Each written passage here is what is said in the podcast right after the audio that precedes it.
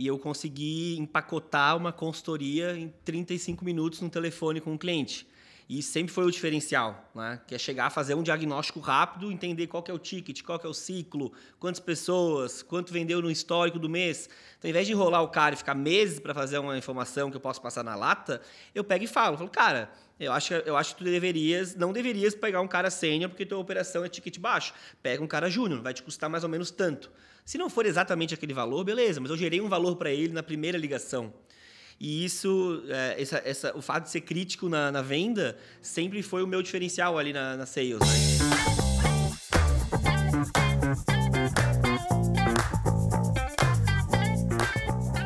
Boa noite. O podcast Galho em Galho produz conteúdos de grande relevância, com um produto de fácil acesso que inova, colecionando pensamentos dos que compõem a Monkin, além de convidados. Com episódios que contam com a comunicação como seu principal atrativo, as conversas, num ambiente divertido e leve, nunca deixam de trazer temas atuais e de grande impacto, envolvidos com tecnologia e inovação. E é com base nisso hoje que nós vamos conversar com Gustavo Sales e Carlos Guimarães, além aqui do Bruno Panza da Monkin. Obrigado aí por vocês estarem nos ouvindo, quem está no Spotify ou vendo pelo YouTube. Gostaríamos de agradecer aos nossos parceiros, o Link Lab, a ACAT, é, o Brad Pitt e a Move Locadora, nossa parceira oficiais, oficial de equipamentos. E agora, com essa introdução, meu nome é André, eu sou partner aqui da Monkin e agora eu passo a bola aí para o Bruno Panza. Boa noite, pessoal. Sou o Bruno Panza, eu trabalho na parte de produção de vídeos aqui na Monkin, mas já fui por um bom tempo aí de vendas, junto com o Carlos também em outros lugares. É, queria que vocês se apresentassem agora, por favor. Primeiro, Carlos, dá uma introdução sobre quem é você, o que, que você faz. E depois, Gu também conta pra gente aí, pro pessoal entender um pouco dessa importância de vocês também no mercado de vendas. Boa, boa noite, pessoal. Boa noite, galera. Meu nome é Carlos Guimarães, sou fundador da Nova Gestão. É uma empresa de consultoria para startups em crescimento. Trabalho aí em Inside Sales fazem cinco anos. Tive aquela trajetória clássica de pré-vendedor, vendedor, depois gestor de vendas e aí, nos últimos dois anos, venho me dedicando à nova gestão para ajudar outras empresas aí em crescimento a bater suas metas, a cumprir com seus objetivos de crescimento. E é um prazer estar aqui com vocês essa noite, né, junto com essa galera fera. Bom demais.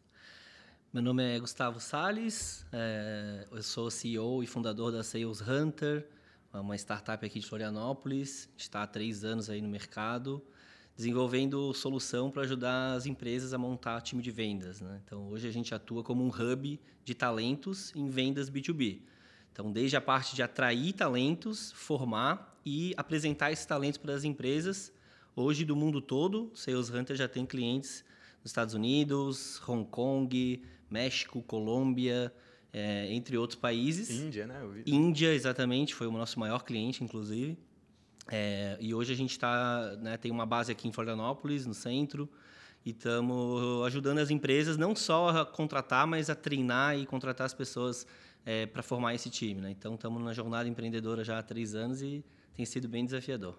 Cara, eu acho que aproveitando que vocês puxaram esse papo de, de talentos e da trajetória de vendas, como é que é isso? Tipo, treinar uma pessoa para venda? Tipo, como você sabe que o cara ele tem o, o, o cacuete ali, tem um talento para ser vendedor? Que tipo de habilidade que uma pessoa precisa ter para fazer isso? E, e, complementando, é, um, é uma habilidade natural ou é treinamento? Olha, é, eu vou falar um pouquinho aí pela, pela minha experiência, né? É, durante dois anos sendo gestor na Zigo, né? Lá a gente tinha uma cultura muito forte de formar as pessoas dentro de casa. Então a gente contratava as pessoas muito com base naquilo que elas demonstravam, principalmente de interesse e vontade de aprender. E a parte técnica da vendas a gente costumava treinar bastante. O Bruno, inclusive, foi uma dessas pessoas, né, que passou por esse ciclo aí de treinamentos lá. E aí o que eu vejo hoje, né, é que, claro, existe uma predisposição da pessoa para trabalhar com vendas, uma pessoa que gosta de se comunicar, que gosta de conversar com outras pessoas, mas boa parte hoje das habilidades do vendedor elas são treináveis, né? Então eu vejo que é necessário para esse profissional que quer entrar dentro da área de vendas ou que está dentro da área de vendas a busca constante por estar tá se atualizando, por estar tá buscando conhecimento, por estar tá estudando assim como vai acontecer com qualquer outra profissão. Né? Dentro da profissão de vocês, vocês também tem que estudar, tem que se atualizar, tem que ver o que tem de novidade por aí. E em vendas não é diferente. Por muito tempo se teve esse viés do vendedor nato, né? o vendedor que já nasce sabendo vender, o vendedor que já nasce com esse dom.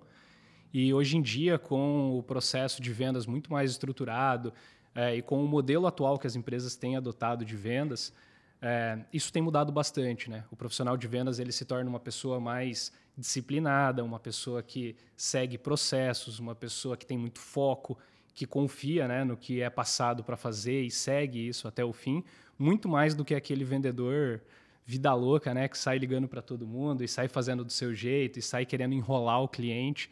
Eu acho que isso cada vez mais está caindo por terra e vem se tornando a profissionalização né, do, do profissional de vendas como alguém que tem que estudar, tem que se formar, tem que estudar e aí, consequentemente, esse profissional ele dá para ser treinado, né? Aí cabe às empresas buscar isso. O que, que, que, que lá vocês buscam, né? Vocês que estão aí diretamente lidando com, com a contratação desse profissional. Legal. Eu vou trazer um ponto de vista complementar, porque eu concordo com tudo né, que o Carlito falou, é, mas trazendo um ponto de vista complementar. Né? Eu, às vezes, tenho um cliente que a gente vai recrutar um vendedor é, para uma operação quase de telemarketing. Né? Então, esse profissional tem que fazer 100 ligações por dia e ele precisa seguir um script. Então, é um trabalho muito é, necessário que tenha as habilidades comportamentais, né, de organização, de seguir processo, etc. Ao mesmo tempo, a gente tem é, é, clientes buscando executivos de vendas super sêniores que tenham relacionamento dentro de bancos, por exemplo. Esse tipo de segmento é óbvio que você pode se desenvolver como executivo de negócio, independente dos teus, do teu perfil como vendedor. Mas é, quando a venda é muito relacional, é uma venda é, de, principalmente de prospecção ativa, que você tem que né, é, abordar empresas grandes e, e, criar relacionamento, eu diria que ter um perfil de vendas ou né, é, ter uma comunicação bem desenvolvida ajuda muito. Então, eu acho que existem alguns casos que é, ah, qualquer um pode virar vendedor. Eu, eu sei que é possível treinar, mas será que a pessoa, quando ela não tem nenhum tipo das soft skills, que a gente vai falar um pouco aqui, né? Sobre é, é comunicação, se é uma pessoa muito tímida, se é uma pessoa é, que eventualmente não gosta de, de, fazer ligação, você pode ensinar ela a fazer, mas será que esses são os pontos fortes dela? Né? Então, eu, eu, me pergunto, eu me pergunto sobre isso. Então, eu, e eu acredito que, assim, é, é possível que um vendedor que tenha talento, ele se adeque a processos. Né? Geralmente não é o que a gente vê, né? É uma situação complicada mesmo, porque esse vendedor ele, ele entende que sabe fazer, confia mais nele. Se ele estiver fazendo número, ele vai olhar e dizer, cara, é, eu, vou, eu vou fazer desse jeito, né?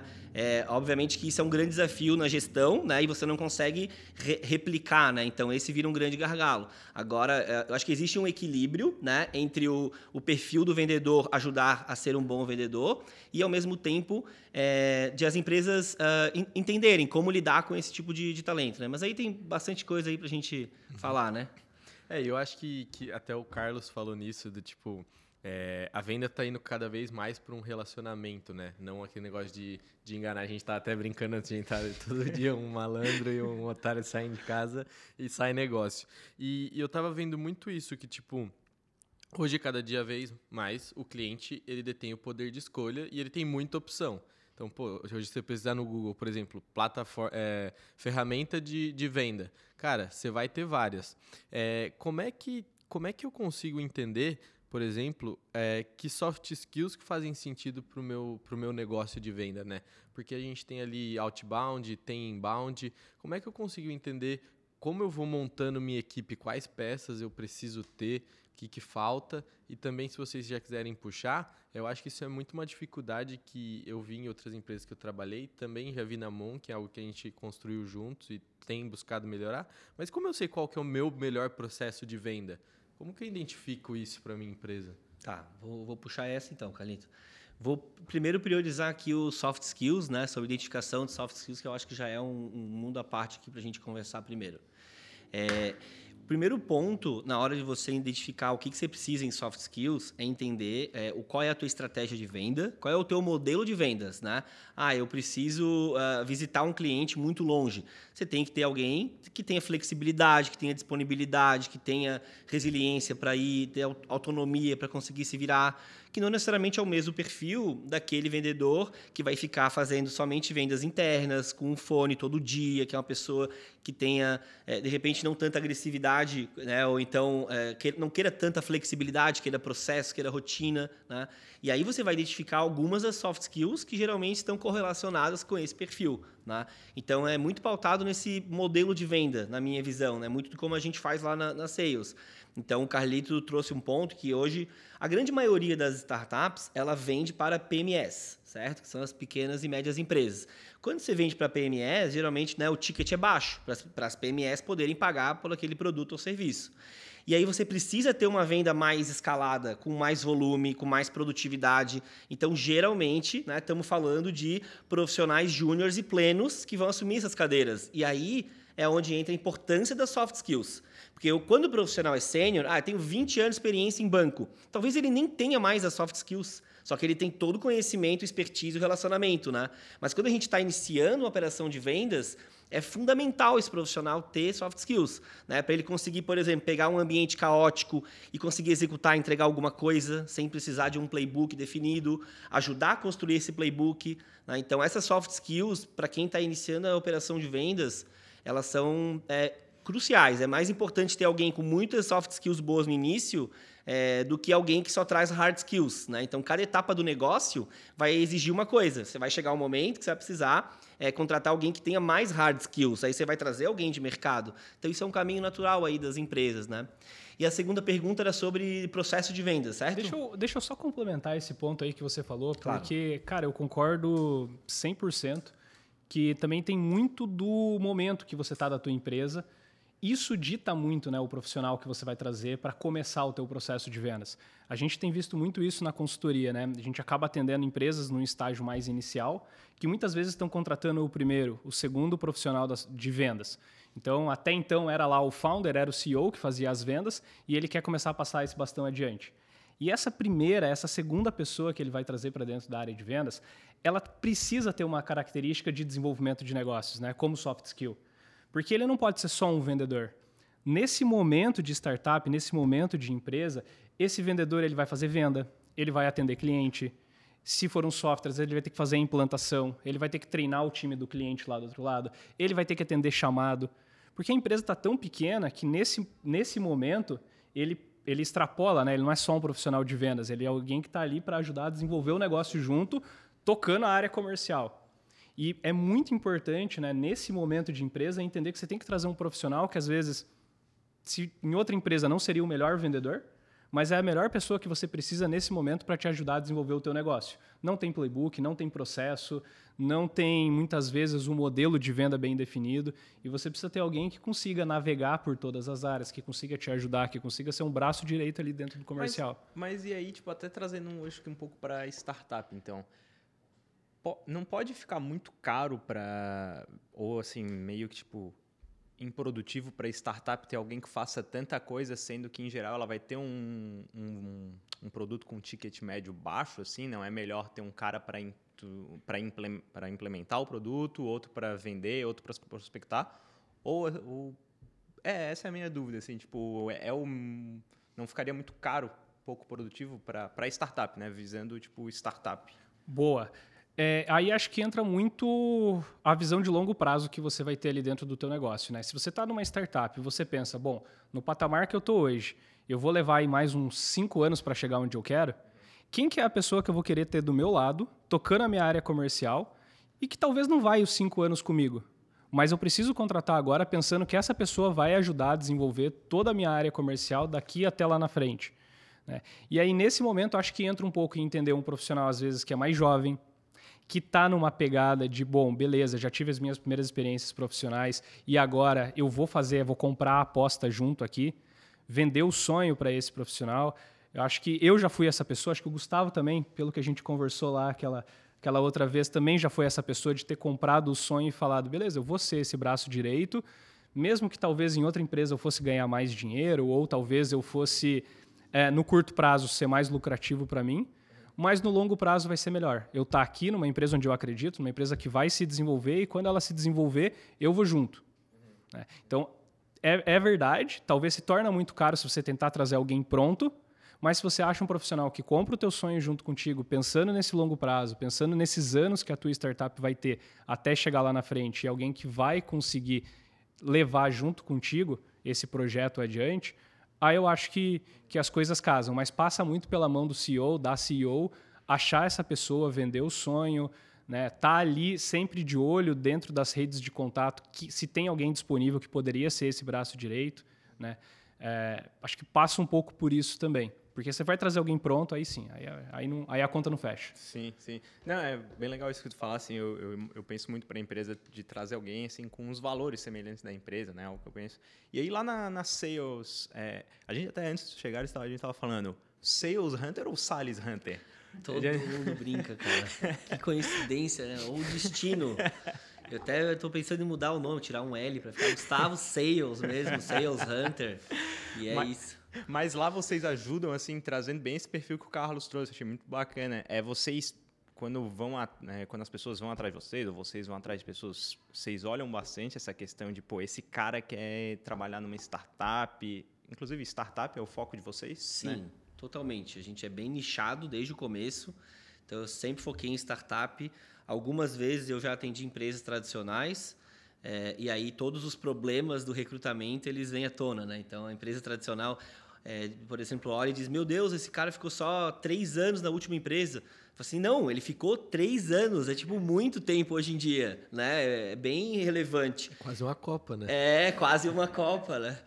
E então, assim, realmente está rolando né, uma, uma, uma troca de, de, de, ciclos, né? E o, e o perfil da, da, de trabalho, a forma como as pessoas prestam serviço e trabalham, tá, tá mudando, né? Estamos vendo aí um monte de startup crescendo, demitindo é, rápido, né, justamente porque existe uma, uma velocidade diferente no ambiente de startup. Eu vivi isso na pele também, né? Como funcionário antes de, de empreender na Sales Hunter. Comecei a perceber que o mercado tinha essa dinâmica, né? E, vejo isso como, como um grande desafio, né? Na hora de formar uh, o time de vendas, né? E de tu, a empresa tradicional ela não aceitar muito essa mecânica nova de recrutamento, né? Então, o nosso foco realmente são em, em startups. E a startup é muito isso do que vocês falaram, né? Tipo, é você entender quem é melhor no momento e não perder tempo, né? Tipo, pô, essa pessoa hoje faz mais sentido, ou às vezes a pessoa até não compra o sonho da empresa e acaba saindo. Acho que isso é também um grande motivo de rotatividade em startup. Mas o, o Carlos fa faz mais consultoria mesmo, mas eu queria entender, tipo, por exemplo, na Sales, é, sobre esse timing. Vocês, chegam a, a dar um, conselhos e consultoria do tipo, cara, eu acho que nesse momento você não está precisando desse profissional, pelo que você me falou. Na real, você precisa disso aqui. Como é que rola essa conversa e, e que, tipo, o que, que são gatilhos que vocês percebem do tá. tipo, cara, tua equipe de venda precisa não. disso hoje? Beleza. Cara, então, esse é um grande desafio desde o começo, porque até dezembro do, do, do ano passado eu era o único vendedor da Sales Hunter e, e, eu consegui empacotar uma consultoria em 35 minutos no telefone com o cliente.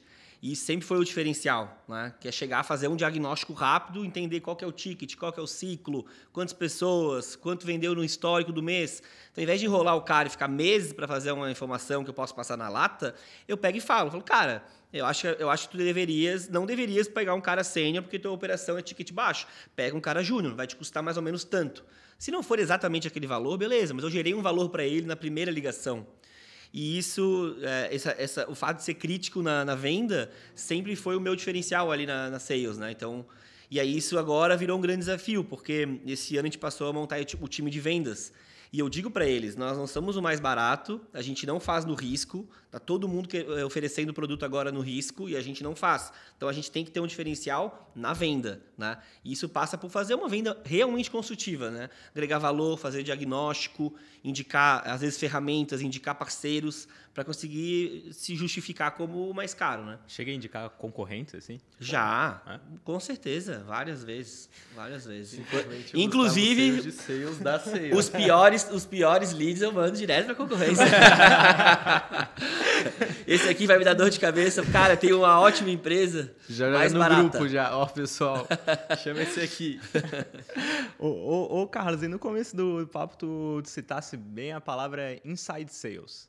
E eu, eu era de criação aqui na Monk, passei para a área de novos negócios. Hoje eu estou externo, hoje eu saí da Monk, mas eu continuo como partner aí no que precisam, podcast, tamo aí junto, venda. Hoje eu fechei de manhã uma coisa aí.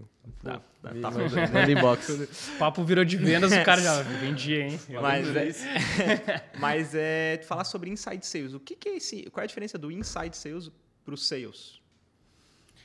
Cara, assim, a gente pode olhar do ponto de vista né, de metodologia ou do ponto de vista mais literal, do inside sales é a venda interna, é o profissional de vendas que não vai para a rua vender. Você tem o inside sales, tem o field sales, o cara que vai de porta em porta, que vai visitar cliente, que passa vendendo. Né? E você tem o inside sales, é o profissional de vendas que trabalha interno, que trabalha sempre ou videochamada ou por telefone mesmo, fechando as vendas. Né? É, agora, tem gente que costuma falar de inside sales para trazer a metodologia lá que o Aaron Ross escreveu do ter um pré-vendedor e um vendedor e você dividir as, as funções da área de vendas, né? Então você tem pessoas especializadas dentro da área de vendas. Você não tem só o seu vendedor. Você tem uma pessoa que faz prospecção, você tem uma pessoa que atende os leads que chegam, você tem uma pessoa que é de inteligência comercial que vai gerar leads para o teu time trabalhar. E aí eu tenho visto no mercado o pessoal chamar inside sales quem segue a metodologia, mesmo que em algum momento tenha uma visita presencial. Então, a gente implantou metodo, a gente implantou inside sales aqui na empresa. E isso está muito mais ligado ao modelo de vendas que ele está implementando do que necessariamente ser uma operação 100% remota, aonde o vendedor não, não vai para a rua em nenhuma hipótese. Porque, como o Gustavo falou, às vezes, em operações onde tem um ticket mais alto, vale a pena, faz parte do processo você fazer uma visita para o cliente, você entender, olhar como é que funciona a operação desse cliente, entender o que está acontecendo lá do outro lado. Né? E mesmo assim o pessoal chama de inside sales. Aí o que é mais correto, eu confesso que eu não sei dizer não. E, e, não tem, e tem soft skill é, exclusiva de inside sales, é, acho que até trazendo o que o Salles estava falando ali, de ah, depende se é uma venda mais complexa tal. Tem as soft skills do inside sales? Acho que depende um pouco da operação também, né? Então, depende um pouco do volume que esse cada vendedor trabalha, depende do ticket que cada vendedor trabalha, depende do segmento que ele vai trabalhar. Na minha visão, é, o vendedor de inside sales, que é esse clássico, né, que trabalha com um volume muito grande de leads, um ciclo um pouco mais curto, que está o tempo inteiro fazendo reunião, o tempo inteiro fechando novos negócios, já passa a bola para frente, já tem um time de implantação, que é outro pessoal que assume esse cliente a partir dali, já passa para outro time de sucesso do cliente. Né? Nessa operação mais de linha de produção, na minha visão, o vendedor, a vendedora é uma pessoa muito mais se guiada por processos, uma pessoa muito mais disciplinada e constante naquilo que ela está fazendo, e a constância se torna até mais importante do que o relacionamento com o cliente. Já numa, numa operação de field sales, que você visita o cliente, que você negocia por muito tempo, aí foi aquilo que o Gustavo falou, né?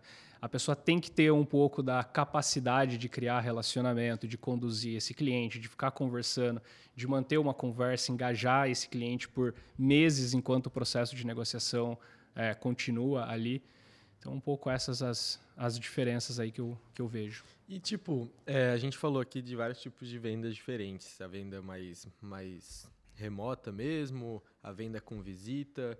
É, eu queria entender mais de vocês, assim, Gustavo e Carlos. Tipo, vocês têm um modelo preferido que vocês curtem mais já? Ou tipo, o que, que vocês mais gostam na, na área de venda, assim? Vocês preferem fazer inside mesmo? Vocês curtem mais field sales? Qual é a característica de vocês? Olha, eu prefiro vender para o mundo todo, lá da Praia do Campeche mesmo. sem me incomodar muito, sem pegar avião, sem ficar em deslocamento. Óbvio que, assim, é muito legal conhecer as empresas, né? Então, ah, fazer uma visita na Nubank. Pô, claro que é legal, vou conhecer um baita escritório, né? Mas é muito cômodo, é muito mais eficiente em termos de produtividade, em termos financeiros, né? Então esse é o ponto. Na verdade, existe uma mecânica financeira que decide se é inside ou se é field sales, né? Que é custo de aquisição, que é, é o teu modelo de venda, o teu preço, né? O ticket médio, enfim. Então é, é, é basicamente isso. Mas é, pensa que assim né, todo mundo, se pudesse, gostaria de otimizar o tempo em vendas, né? Então, acho que o processo ideal ele é inside sales, porque idealmente a gente gostaria de trabalhar de forma remota, né? Agora, em alguns casos, dependendo da mecânica, a gente analisa é, a possibilidade de fazer o field sales, não tem problema, né? Às vezes é muito mais rápido fazer field sales que ficar um ano e meio para vender para um cliente por inside sales que você não consegue gerar valor, né? Então depende. E acho que também é, depende um pouco da, do como é que funciona o teu cliente, né? É, quando a gente estava tava lá na Zigo e vendia para restaurantes, por exemplo, a gente enfrentava uma resistência do cliente que não queria ser vendido, né, não queria comprar de forma remota, sem olhar olho no olho, sem é, ter aquele aperto de mão, porque... Ele está acostumado a receber o fornecedor, o cara da Ambev vai lá... Exatamente. Então, assim, existia uma certa resistência, uma barreira, né?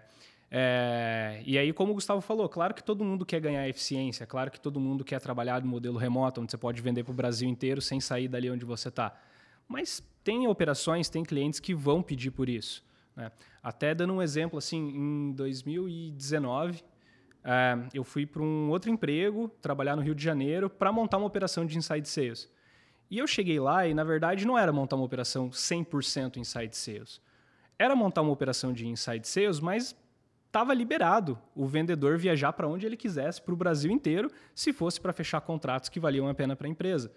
Então a gente estava montando uma operação de inside sales, mas se o cliente fosse importante, fosse relevante, por N motivos que às vezes nem era o ticket, mas pela abertura que ele ia dar para a empresa em um mercado novo, em uma cidade nova, em uma região nova, valia a pena o vendedor ir lá, fazer relacionamento. Aí entra o ponto do vendedor que tem essa capacidade de ir, de fazer uma visita, de fazer relacionamento, de, ele sabe que o concorrente também está lá fazendo essa visita. Aí entra muito da capacidade do vendedor de criar esse vínculo, de criar esse relacionamento, de puxar esse possível cliente para o teu lado, de ir mantendo essa conversa e esquentando essa conversa. E isso dentro de uma operação de inside sales. A gente tinha um vendedor que fazia essas visitas presenciais porque o cara, aquele perfil carioca que fazia amizade com todo mundo e conseguia conversar com todo mundo, e está tudo bem. Valia a pena para a empresa trabalhar desse jeito, mesmo montando uma operação de inside sales.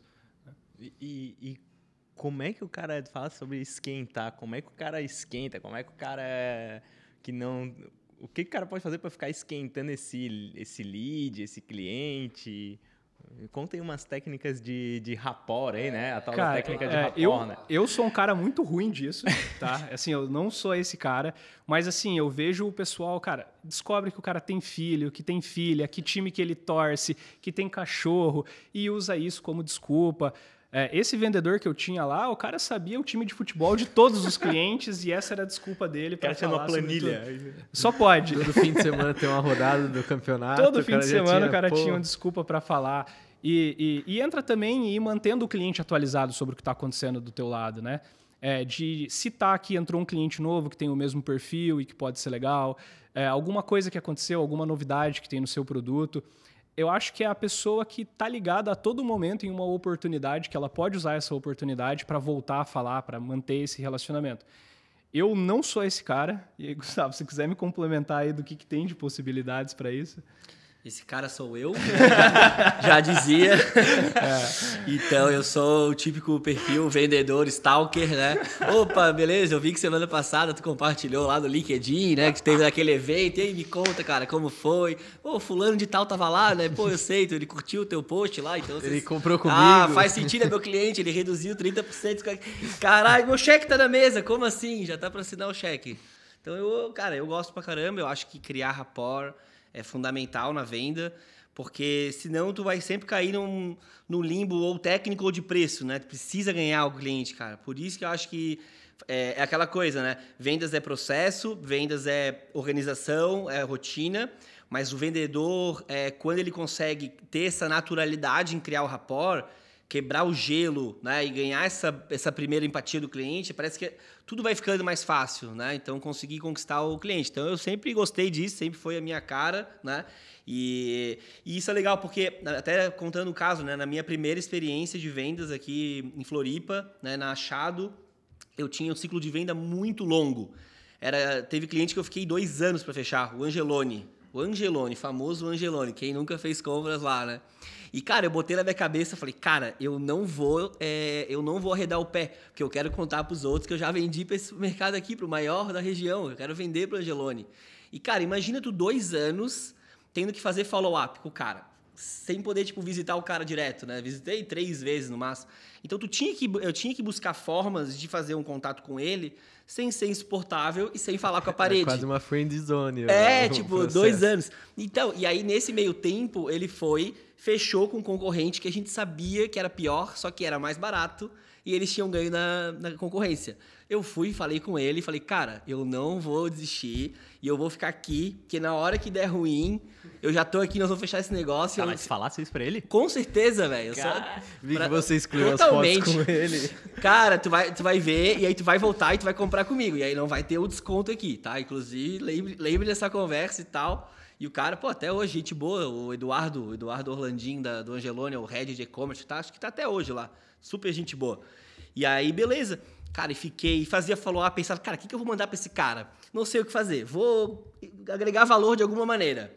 Ia lá, pegava uma notícia sobre um e-commerce, sobre uma transportadora, sobre algum evento, e mandava um e-mail de relacionamento. Tipo, fala, Eduardo, e aí, quanto tempo, cara? Né? Não nos falamos mais. Quanto tempo? Uma semana. É. ah, eu dava. Então, aí eu ia comentar sobre isso, né? Que aí eu precisava dar um espaçamento de pelo menos um mês, entendeu? Um mês, um máximo um mês e meio, para manter o follow, né? E aí tentando entender sempre qual era a linha do tempo. Para quê? Para não ser uma coisa invasiva. Então não era uma coisa todo dia assim, olá, viu minha proposta, vai comprar ou não. Eu nem tocava nesse assunto. E acho que essa, essa é uma, das dicas, né? Tipo, cara, nem fala disso. Por exemplo, assim, ah, ah se hoje eu preciso falar exatamente sobre é, o serviço que a Sales Hunter vende, eu nem falo dos podcasts, porque vai ficar óbvio. Né? Quando o cara começa a contar, fica muito claro, né? Tipo, e eu acho que esse é o segredo do vendedor ele tem que ter é um dos segredos do vendedor, né, de relacionamento. Ele precisa ter é, ser natural, né, e começar a falar sobre o tema, sobre o cliente, sobre a dor e aí o produto ele vai vir naturalmente, né? Do que tu antecipar, a, a, colocar a carroça na frente dos bois, né? É, aquele cara de pau do bem, né?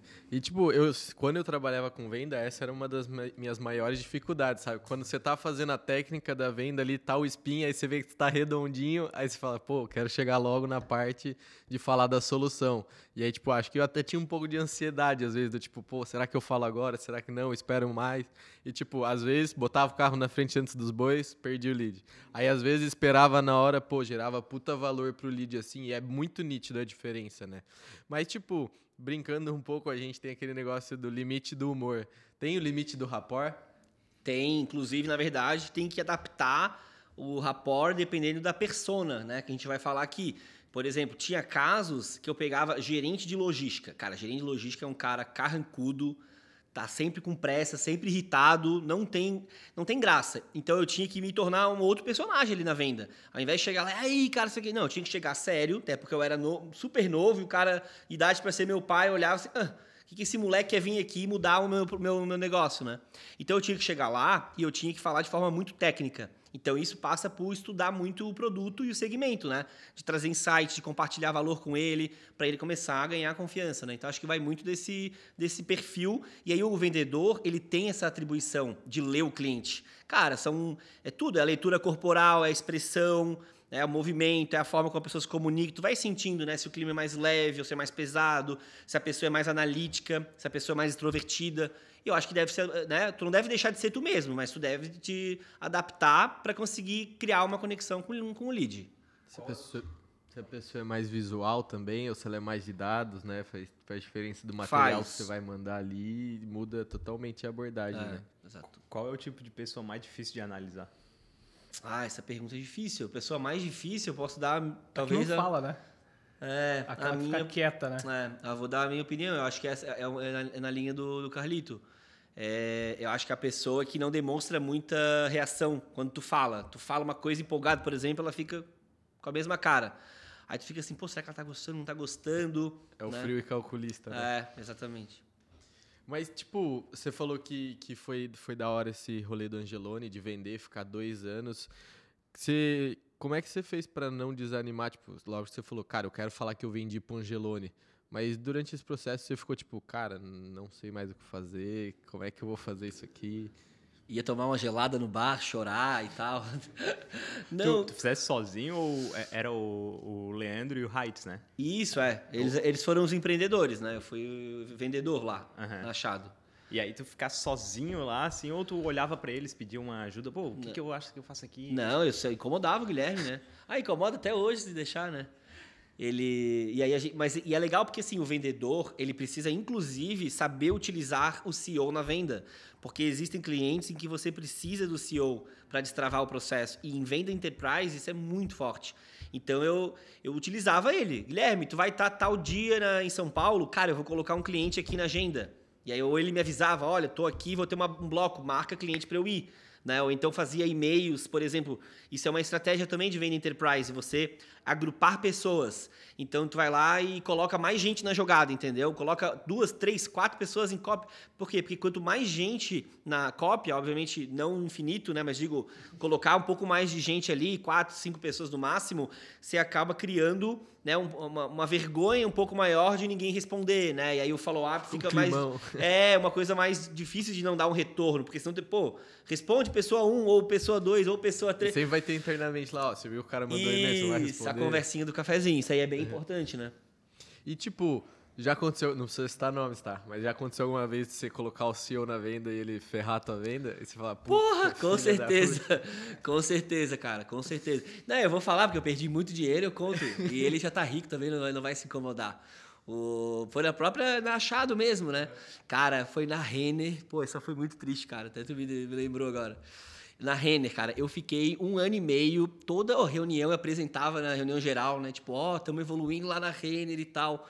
Pô, fizemos um puta account-based marketing, né? Que é um termo super moderno. A gente fez um trabalho é, muito massa, personalizado. Cara, um PowerPoint com 70 slides, assim, ó. Lindo. É. E aí eu tive, pô, fui fazer uma reunião lá em Porto Alegre, na sede da Renner. Cara, eu entrei, 23 anos. Entrei na sala dos caras, velho, tinha 20 pessoas na sala, os caras diretor de TI, os caras sênior. Cara, os caras me olharam, eles ficaram apavorados, tipo, é esse cara que nós vamos comprar um negócio tão caro, tão difícil. Quem que marcou essa reunião? Que isso, o bicho veio sozinho, cara. Tipo, porra, moleque novo sozinho, sabe? Então eles se sentiram meio, cara, e agora? E eu olhei ali e falei, meu Deus, irmão, ou eu vou com tudo, ou eu vou com, né? E fui, cara, e me saí bem pra caramba. O negócio foi, evoluiu. E aí um ano e meio, e aí chegou na última reunião, não, porque o contrato e tal não dava dando certo. Aí eles foram é, cederam várias cláusulas, né? Cederam várias cláusulas e chegou no final, faltava uma. Eles tinham cedido nove de dez. Eles, a Renner. A Renner. Aí o Guilherme entrou e, tipo, não cedeu. Eu falei, Guilherme, mas é só uma de dez. Então ele, não, não dá, não sei o que, não dá. E aí a gente, cara, perdeu a negociação, que eu tava um ano e meio, que ia ganhar uma bolada de comissão. Cara, eu fiquei tão furioso com ele, cara. Tão furioso. Cinco minutinhos é, sem perder a amizade é, lá no, é, na Copa. Ele sabe, ele sabe, ele sabe. E você, Carlito, você tem uma história aí de vendas que você ficou com o cu na mão mesmo? Você ficou puto depois? Cara, que me vem na cabeça agora, teve uma em 2020 que estava trabalhando lá no, no, no, Rio de Janeiro, nessa empresa de clínicas. E aí era carnaval no Rio de Janeiro. No sábado, o meu chefe me liga, sábado de carnaval, meu chefe me no liga. No Rio de Janeiro. É sábado ah, de carnaval no Rio, no de, Janeiro, Rio de Janeiro. Né? Tipo, em Toledo. Né? Aí ele me ligou, cara, por sorte, assim, eu não tinha saído de casa ainda, porque eu tava saindo sem celular, né? Obviamente. E ele me ligou assim e falou: Cara, você não vai acreditar. Detalhe, ele tava no carnaval de Salvador também. E ele me ligou assim, ele falou: Cara, você não vai acreditar. Tem um cliente ali, que é aquele cliente lá de São Paulo, que era uma, cara, era uma construtora de São Paulo, que eu não vou conseguir me lembrar o nome agora. E Hã? Ah, e aí ele me ligou e falou assim, cara, então, ele cedeu uma agenda que a gente estava tentando cavar essa reunião. A gente tinha, na época, 12 clínicas no Rio de Janeiro e a empresa tinha uma em São Paulo. Então, todo cliente de São Paulo era muito relevante, porque o mercado de São Paulo era muito maior que o mercado do Rio de Janeiro. E no Rio de Janeiro já tinha conseguido colocar 12 clínicas, em São Paulo a expectativa era muito maior, só que precisava de cliente para ir abrindo mais clínicas. E ele falou, cara, só que o cara vai te atender na quarta-feira de tarde. Você consegue? Falei, putz, cara, consigo, né? Beleza, o carnaval ali até terça, terça-feira o cara já pega mais leve para estar tá bem no outro dia. Quarta-feira de manhã, pego a ponte aérea, vou para São Paulo, terninho, né? Camisa social, o cara todo bonitinho. Deixou de ver as notas da, da Sapucaí, né? é pra ir pra lá. Não, deixei a galera lá na minha casa, no Rio de Janeiro, e falei, galera, curtam aí que eu vou ter que fazer essa aí agora. Meu chefe tá lá em Salvador, ele que não vai vir, né? Vai sobrar pra mim. De ressaca de terno ainda, né? Cheguei, cheguei em São Paulo, chá de cadeira. Aí começa o problema do field sales, né? Já começa aí. Aí aquele chá de cadeira, o cara já, pô, mal lá no outro dia duas horas para ser atendido. Entro lá para ser atendido pelo cara, o cara de mau humor, ferrado. Acho que ele estava na ressaca dele também. Ele não queria estar tá ali onde ele estava também. Não era o cara que tinha cedido a agenda pra gente, era um outro maluco que estava lá, que ele botou esse cara também lá para fazer essa reunião. Fiz a reunião lá, o cara me deu meia hora para falar, nunca mais respondeu nada, nunca mais atendeu um telefonema, nunca mais fez nada. E acho que essa é a história aí que eu tenho, que foi assim, ó, dos piores momentos ali que o cara viveu. O cara chegou na quinta-feira na reunião descendo a lenha pra postar de sacanagem. Mas, mas, dizem que São Paulo é muito boa na quarta de cinzas, né? Dizem que é. é, você tomou um chá de cadeira ali, mas depois talvez. Tu um chá de cadeira, um chá de aeroporto, um chá de tudo e Pô, só não fechou a venda. Pior que você tava falando disso, né? Do tipo, do conforto de ficar em casa e fazendo a parada. Mas para mim essa é uma parada que vale muito a pena, tá ligado? Tipo, o tempo pô, você não tem que ficar se deslocando, esperar o cara, daí ainda mais se o cara trabalha com fornecedor, ele sempre vai te deixar de segunda opção. Peraí, deixa eu resolver um negocinho. Pô, isso não é saúde para mim, não. Pelo amor de Deus, eu acho que eu não. Mas tu também gostas de ir num, num cliente aqui, assim, né? Tipo, tu, como produtora, assim, tu vai. Ah, mas como produtora, tu não tá indo convencer a pessoa de um negócio, tá ligado? Você tá indo fazer o que você sabe fazer. Mas. E aí, tipo, é outro relacionamento. Pois é. E aí, qual é a diferença de um relacionamento de produtor ou barra CS? Por um... Eu vou fazer uma, uma alegoria que um, um, gestor meu sempre fazia, que era sobre conquistar a pessoa que e, você e, quer. Esse gestor era o Carlitos? Talvez. tipo, a venda é muito sobre você conquistar uma pessoa, entendeu? Quando você vai depois que vendeu, essa pessoa já te quis. Então todo aquele, aquele clima de tipo você tem que convencer e não sei o que, não tem essa pressão. E isso era uma pressão que para mim era muito grande, sabe? Eu, eu, tipo, eu até conseguia ter alguns resultados, mas eu não, não consegui ter por muito tempo, tá? Chegou uma hora que eu falei, cara, não aguento mais. Mas quando você chega lá, a pessoa já te contratou e ela sabe o que você vai fazer, você é, você é autoridade na parada, sabe? Então ela, tipo, óbvio que tem cliente que acha que sabe mais de vídeo do que a gente e o cara fez três stories na vida, sabe? Dá raiva, dá. Mas também é, é um trabalho de venda de você consultar, tipo, ensinar a pessoa. E uma coisa que eu prezo muito é, tipo, ser um ambiente leve, tá ligado? Então a gente sempre faz umas piadas, tenta virar amigo do cliente mesmo, porque depois eu vou entregar um vídeo para esse cara e ele vai ter que aprovar. E se ele não gostou de mim, a chance dele não gostar do vídeo é maior ainda e ele vai ter ranço de várias coisas do vídeo. Então é uma coisa que liga a outra, mas basicamente eu acho que é porque não tem essa pressão de você ter que convencer o cara que isso é, é bom. Alguém já fez isso para você, o Carlitos e o Gustavo já fizeram lá atrás, e aí eu acho que fica mais leve assim o, o relacionamento da parada. Mas a gente tá, vocês estavam com você ia falar alguma coisa? Desculpa. Eu falei que tem, tem, muito vendedor que, é, que acha muito confortável, né? É, a visita presencial ao cliente. Porque daí ele pode passar o dia inteiro fora, ele aproveita nesse meio do caminho, visita o cliente, claro, mas também já aproveita, resolve um negocinho que ele tem que resolver. Ficar fora do escritório é muito confortável também para alguns vendedores, né? Então acho que um pouco do Inside Sales ele traz essa questão da gestão, de você entender exatamente o que que o teu vendedor está fazendo com o tempo dele, aonde que ele está dedicando, para quais contas ele está dedicando. A visita presencial você perde um pouco desse controle. Então, ou você tem uma confiança que o teu vendedor que está na rua ele está fazendo o trabalho dele e ele vai te entregar resultado e de fato a maioria entrega resultado, né? ou muitas vezes você acaba tendo só esse canal do vendedor para te dizer o que está acontecendo com ele, né? E aí às vezes o vendedor cai numa zona de conforto de pedir viagem, pedir para ir visitar cliente, né? E no, no final Carnaval das contas, de Salvador, no, no Carnaval de Salvador, no Rio de Janeiro, não sei aonde e, não, e, e acaba não entregando o resultado, né? E aí, vai muito do, do, perfil da pessoa também, assim, né? Tem cara que gosta de sair convencendo todo mundo mesmo. E é a vida dele, fazer o quê? Eu não sou assim, infelizmente. Queria ser um, um cara que convence todo mundo. Mas a gente contou uma história, assim, meio que dos outros, né? Mas eu queria saber se vocês já fizeram alguma cagada que você fala, pô, eu não acredito que eu fiz isso. No processo da venda, ou que tipo, tava tudo bem, e aí você foi tentar dar aquele toque de letra do Bergkamp, e aí você Cara, estragou a venda? Eu tenho uma, eu tenho uma, vou contar. E, puta, é um cliente legal, bacana. A gente chegou até a, a comer uma costelinha do Outback em São Paulo uma vez, antes de começar o negócio e tal. E aí, e aí beleza. E aí eu contratei o líder de vendas dele.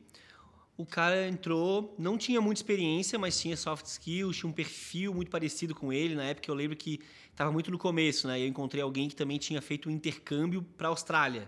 E o CEO também tinha feito intercâmbio para a Austrália. Daí eu olhei e falei, cara, isso aqui vai dar um match cultural. Lá vou eu. Coloquei o cara. Cara, o cara brilhou, a empresa começou a dar certo por contexto de pandemia e o negócio cresceu um monte. E a gente foi fazer uma nova reunião um ano depois para contratar uma pessoa para a equipe dele. E para a equipe dessa pessoa que eu tinha contratado para ele, né? Que era o líder de vendas. E era uma, é um, um sub-líder, como se fosse um gerente dessa equipe, né? E, e aí eu fui fazer a reunião com ele, com a RH, e aí eu peguei e falei, muito sincero, né? Porque eu não quero perder tempo, quero falar real pro cara ali, né? Eu peguei e falei assim, tá, tu já, tu já subiu o salário do, do cara que tá aí, o que eu contratei para ti? Porque, tu, porque eu tinha visto o salário publicado da vaga da pessoa da equipe dele, e era, tipo, muito maior do que o salário que ele pagou quando eu contratei o, o, o gerente dessa equipe. abaixo, abaixo dele. dele. Aí eu peguei e falei na lata, falei, tá, tu já subiu o salário, aí tipo ele ficou muito desconfortável, tipo, como se eu tivesse colocado a, jogado a bomba na lata, porque a RH tava junto. De certo já era algum problema que estava acontecendo e que estava sendo motivo de discórdia e fiz ele passar vergonha. Só que não era Quer dizer, era e não era o meu objetivo. Eu não queria ser deselegante, mas eu queria tocar na ferida, porque senão isso seria um problema.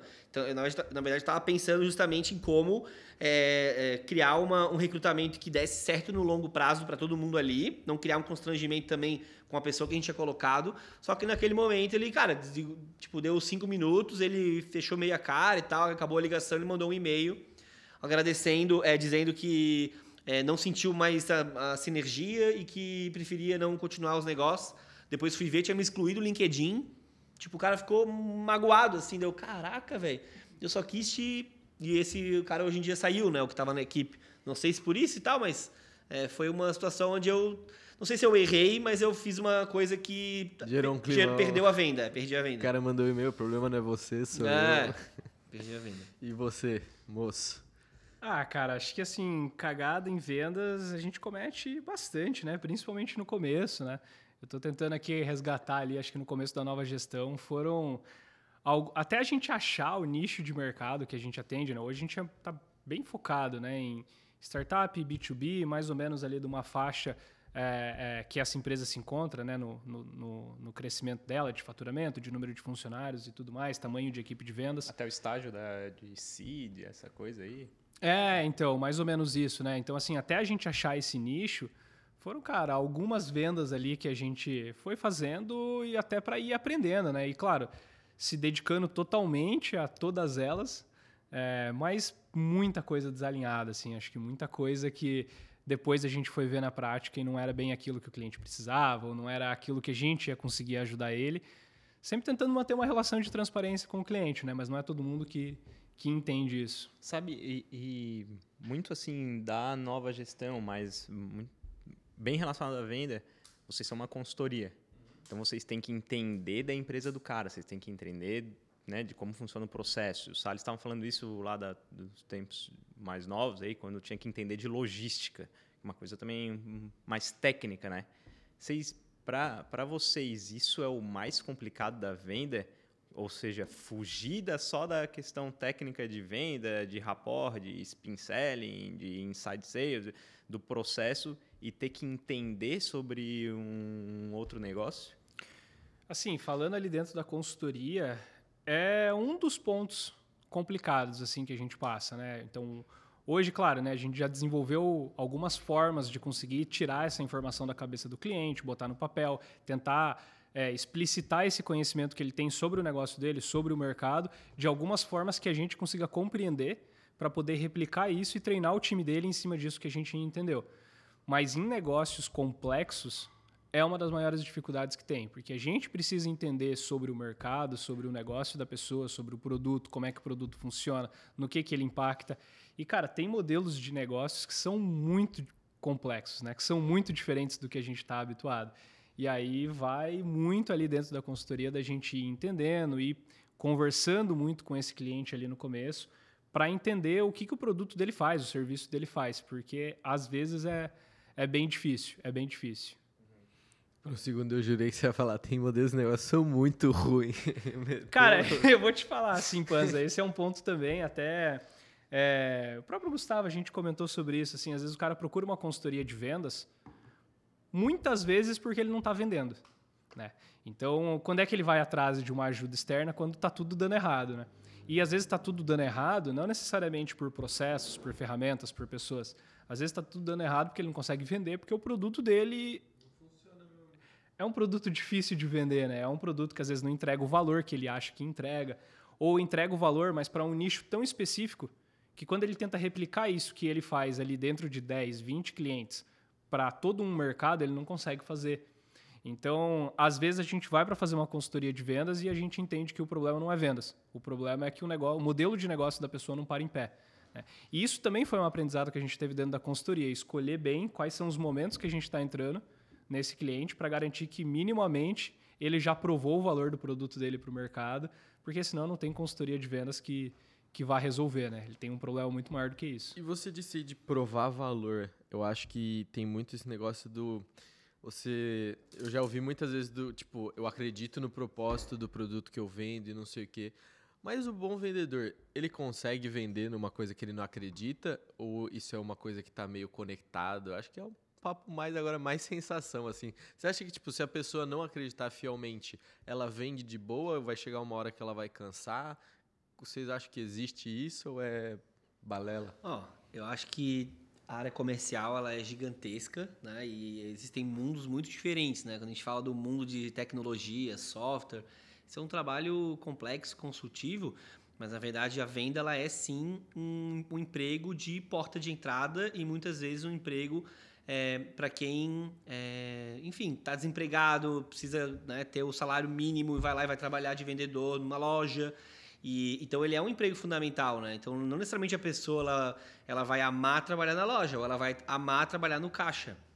Né? Não significa que não é um trabalho digno, é, é, totalmente digno, né? O ponto é a pessoa, ela, obviamente que ela quer uh, ampliar a qualidade de vida, que ela quer trabalhar com coisas né, que ela se identifica mais com, seja produto, seja rotina. Todo mundo busca crescimento, né? Acho que esse é o, esse é o principal ponto. Então eu vejo que está muito, muito relacionado com isso, assim, do, da ambição profissional das pessoas né, quererem é, buscar é, melhores salários, né, sair daquela, do, daquela patamar de grana. E aí quando a gente vai para ambiente de startup, muda totalmente o jogo. Né? As pessoas elas já têm uma visão de que o dinheiro não é tudo, porque elas já estão num patamar financeiro diferente, né, onde às vezes não é só ganhar mais, às vezes é morar num lugar melhor. Então são outros, outras dores, não é tipo ter um emprego, né? É tipo, tá, eu tenho várias possibilidades de emprego. Qual é o melhor para mim? Qual é, encaixa mais? É um perfil que tem mais escolha, né? Exato, tipo, é. Às isso. vezes a pessoa não tem escolha, eu preciso trabalhar, preciso comer, preciso sustentar meu filho. Entendi. Mas, mas é. o, o Falei, cara. A minha, a, minha, a minha resposta é muito parecida, assim, né, com a, com a do Gustavo. É, eu acho que existe uma resposta mais política para isso, que é a resposta do não, o vendedor tem que acreditar no produto para vender. É, mas eu acho que essa é só uma parcela mesmo de tudo que está envolvido entre esse profissional de vendas estar tá feliz no trabalho dele. É, às vezes o profissional de vendas nem acredita muito no produto lá que ele está vendendo, mas é uma empresa que permite uma flexibilidade, que é o que ele está desejando na vida dele nesse momento, permite ele trabalhar do local onde ele quer trabalhar, permite ele ter uma agenda mais flexível para ele poder se dedicar a outras coisas que complementam a vida dele, porque a vida dele não é só o trabalho que ele está fazendo naquele momento. Então, acreditar ou não no produto, é, acho que é importante e acho que traz um algo a mais, é uma peça desse quebra-cabeça. É, mas eu acredito que o profissional de vendas ele pode ser bem sucedido, mesmo que ele não seja aquele defensor que vista a camisa da empresa, que soe sangue para vender aquele produto. É, depende muito do que do propósito né, desse profissional, do que, que ele está alinhado, do que, que ele está buscando naquele momento. É, a, a, profissão de vendas ela, ela, ela traz consigo pessoas de diferentes mundos Né? E muitas vezes ela está procurando uma flexibilidade, uma. Não vou falar estabilidade, porque em vendas você não tem muita estabilidade, né? mas um salário legal ali que ele consiga fazer todo mês, cumprir as suas metas. E para a empresa também é bom. Porque se ela tem lá o seu, sua equipe de vendas batendo as suas metas, entregando o crescimento que precisa entregar, nem todo mundo vai ser o, o colaborador com o espírito de, de chefe, né? Que, que veste a camisa da empresa de todo jeito. E de, dentre todas as áreas, talvez ali o venda seja um desses que, que, que, que tem outros objetivos junto, né? Que não só crescer ali dentro. O, até entrando um pouco do lado da startup, né? Agora fazendo um paralelo aí do, do outro lado. É, existe um movimento também, acho que é uma coisa que a gente tem falado muito na Sales Hunter, que é aquela coisa de, ah, vou cobrir o seu salário em 20%, por exemplo. Aí vem uma empresa cheia do dinheiro que vem contratar os, as pessoas porque tem muita grana, e aí as pessoas começam, começaram a entender que não existe uma, né, uma estabilidade mínima e que a qualquer momento isso pode desabar. E, e aí você fica muito frustrado. Puta, eu saí para ganhar mais, mas acabei não me encontrando naquela empresa, né? E está muito é, relacionado em todos os aspectos com o que a pessoa quer para ela. Se ela quiser, tipo assim, ah, eu quero sempre ganhar o máximo que eu posso, não me importa em ficar três meses numa, seis meses na outra. Tem gente que não, não se importa, simplesmente trabalho é importante, mas não é uma prioridade para aquela pessoa, né? Como o Carlito está falando, de equilíbrio.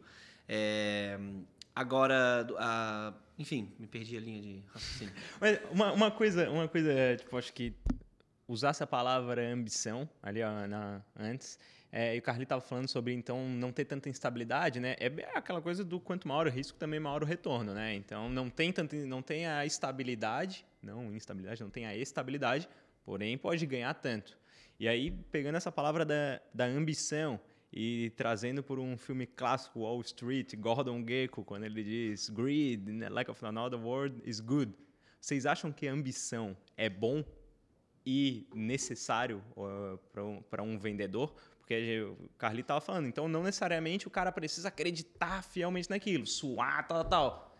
Mas o cara quer ganhar mais. Eu acho que sim, e alguns, alguns casos tem limite, né? Sempre tem limite, mas digo, alguns casos tem que ter uma dose maior ou menor, né? Porque depende muito do que, que tu pode oferecer. Se eventualmente é uma empresa tradicional, né? um segmento tradicional, familiar, pequena, e fala, olha, a gente não quer crescer a empresa, a gente quer atender esse volume que a gente já atende aqui da região, né?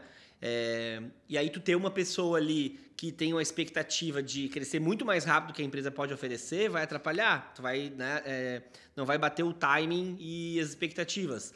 Agora, para ambientes, por exemplo, falar de uma empresa de assessoria de investimentos, ali é máximo de ambição. Máximo. Cara, o máximo que tu puder ter de ambição dentro da, da ética e da parte legal, faça isso para que tu possa ganhar o máximo possível. Por isso que tem gente na assessoria de investimentos, tem uns que ganham é, 3 mil, 2 mil, tem uns que ganham 100 mil. Depende muito da ambição, né? Então, é, essa indústria procura os mais ambiciosos, o lobo de Wall Street, né? Mas acho que um pouquinho para todo vendedor faz bem, né? Porque se você tem aquele vendedor que é aquele cara bateu seis da tarde, caiu a caneta, desligou o telefone, só vou responder meu cliente agora no outro dia. É, se é o cliente contra fala... o ponto digital, né? É, então assim, né? Claro, ninguém está falando que o profissional de vendas tem que ficar trabalhando até meia-noite todos os dias, né? Agora, pô, você tem lá uma conta importante para você que a pessoa te manda uma mensagem às sete da noite, oito da noite, faz parte da rotina do profissional de vendas ele entender que como vendedor, muitas vezes ele vai ter que se dedicar. E acho que isso está ligado a um pouco dessa ambição, dele querer fechar aquela venda, dele querer fechar o Angelone, dele, pô, vou para viajar para fechar aquele cliente, porque existe a ambição naquele negócio, né? E às vezes a motivação não é nem financeira. Às vezes é para poder deixar um legado lá, falar, pô, eu trouxe aquele cliente, eu trouxe aqui aquela loja que eu passo na frente todos os dias, agora ela virou um cliente nosso aqui também. Então acho que esse espírito de competição, talvez mais do que ambição, né? Essa questão da competitividade, ela, ela acaba sendo importante para todo vendedor. É, eu acho que completando isso que o Carlos falou, eu acho que ambição é uma parada necessária para qualquer pessoa que quer ser boa também, né? Porque ninguém nasce bom. Então, cara, se você não tiver ambição, você nunca vai melhorar. E para você melhorar, querendo ou não, você vai ter que se fuder um pouco, uma hora ou outra. Você aprende errando. Então eu acho que é uma coisa que está muito conectado. Mas eu acho que tem casos que aí o, o, vendedor ele dá vida não só por ambição, mas às vezes é por necessidade também. Como a gente deu exemplo, quando a pessoa não tem muita escolha e tudo mais. Eu acho que é, é tem casos e casos. Mas peço desculpas, pessoal, que eu vou mudar um pouco de assunto, vou dar seta aqui, virar outra rua. Mas é uma coisa que eu queria perguntar para vocês desde o começo da conversa, porque faz. Eu entrei no mercado de vendas faz um bom tempo já. E, e, faz um pouco tempo que eu saí, mas eu queria entender de vocês como é que vocês veem esses novos caminhos do mercado da venda. Quando eu entrei, estava muito destacado, ainda era novo, hoje já é bem mais fixado no mercado, por exemplo, o spin selling. Antigamente, quando eu entrei, tipo, não era todo mundo que conhecia. Hoje já é meio que um, jabá da, da venda. Vocês vêm mudando muito esse caminho do processo de vendas? É, como é que vocês veem o futuro da venda daqui para frente? Porque a gente saiu daquela venda antiga, clássica, que era, pô, olha só, essa aqui é a minha pasta de dente, ela é a melhor, você tem que comprar. Se você não comprar, você vai ter bafo, todo mundo vai ter vergonha de você para um negócio do, ó, oh, você tá com um problema de mau hálito, pô, tenho uma pasta de dente que tem flúor, olha só, você não vai mais passar vergonha. Então acho que isso mudou, mas vocês vêm tendo, por exemplo, vou inventar um nome aí, uma venda 4.0, uma nova geração de venda, vocês vêm mudando isso? Ó, oh, eu vou trazer o meu ponto aqui. É, uma coisa que eu tenho visto nos últimos dois, três anos, principalmente depois da pandemia, é que aquela coisa de, ah, olá, vamos marcar uma reunião, ninguém mais quer fazer reunião, sabe? As pessoas querem é, dialogar digitalmente, assim, cada vez mais. Então eu, cara, eu faço ligações para os clientes só quando eles me, me pedem, né? Ou quando eu preciso muito falar com o cliente alguma coisa urgente. Mas se não, não tem mais por que ficar pressionando o cliente no telefone, sabe? A reunião Ele... podia ser um e-mail, né? É, a reunião que podia ser um e-mail, tira tempo de todo mundo e aí aquele cliente depois vai te enxergar como um vendedor que suga tempo e não entrega otimiza... otimização, né? Então eu tenho muito essa prática, inclusive é, na hora de vender. Então, quando eu vou fazer uma, um, um follow-up ou tentar agendar alguma conversa, fazer alguma, um contato com o lead pelo LinkedIn, por exemplo, ao invés de chegar e falar, ah, podemos marcar uma reunião, eu, eu já vou faço perguntas diretas, né? Vocês ainda estão com as vagas abertas? Vocês já conseguiram contratar? Porque para ele é uma coisa que no, no, no instinto dele ele vai responder, que é uma coisa fácil. Então ele vai quitar aquela pendência de responder aquele vendedor talvez do iPhone deitado do sofá no horário que ele quiser. Nesse caso, a pergunta a fechada é melhor do que uma aberta. Né? Lógico, porque daí tu vai começar a engatar. Ah, já fechou a vaga. Aí se tu fala alguma outra coisa, não fechou a vaga, por exemplo. Ah, legal. E como é que tá? Vocês estão com pressa ainda? Ainda é uma prioridade? Sim, quando tu vê, ele, tu já está aplicando um, um, spin sem precisar marcar uma reunião para começar a, a seguir um método de vendas é, e aí, para tentar fazer o cliente se convencer, né? Então, eu tenho visto isso. As empresas, eu, por exemplo, como CEO, eu recebo bastante prospecção de, SDRs, de pessoas prospectando, e, e, e é muito difícil eu responder para fazer uma call de um produto, porque eu vou fazer a call na hora que eu conseguir ter interesse daquele produto na conversa. Tipo, ah, eu me interessei, fiquei com dúvidas. Posso te ligar? Vamos fazer uma reunião? Né? Então, acho que o vendedor ele tem que ser mais menos mecânico. Mesmo em inside sales, ele tem que ser me menos mecânico. Eu entrevisto vendedores. Ano passado a gente contratou quase 300 pessoas, né? Então, para contratar 300 pessoas, foram milhares de pessoas entrevistadas, né? A gente entrevista quase mil pessoas por mês, né?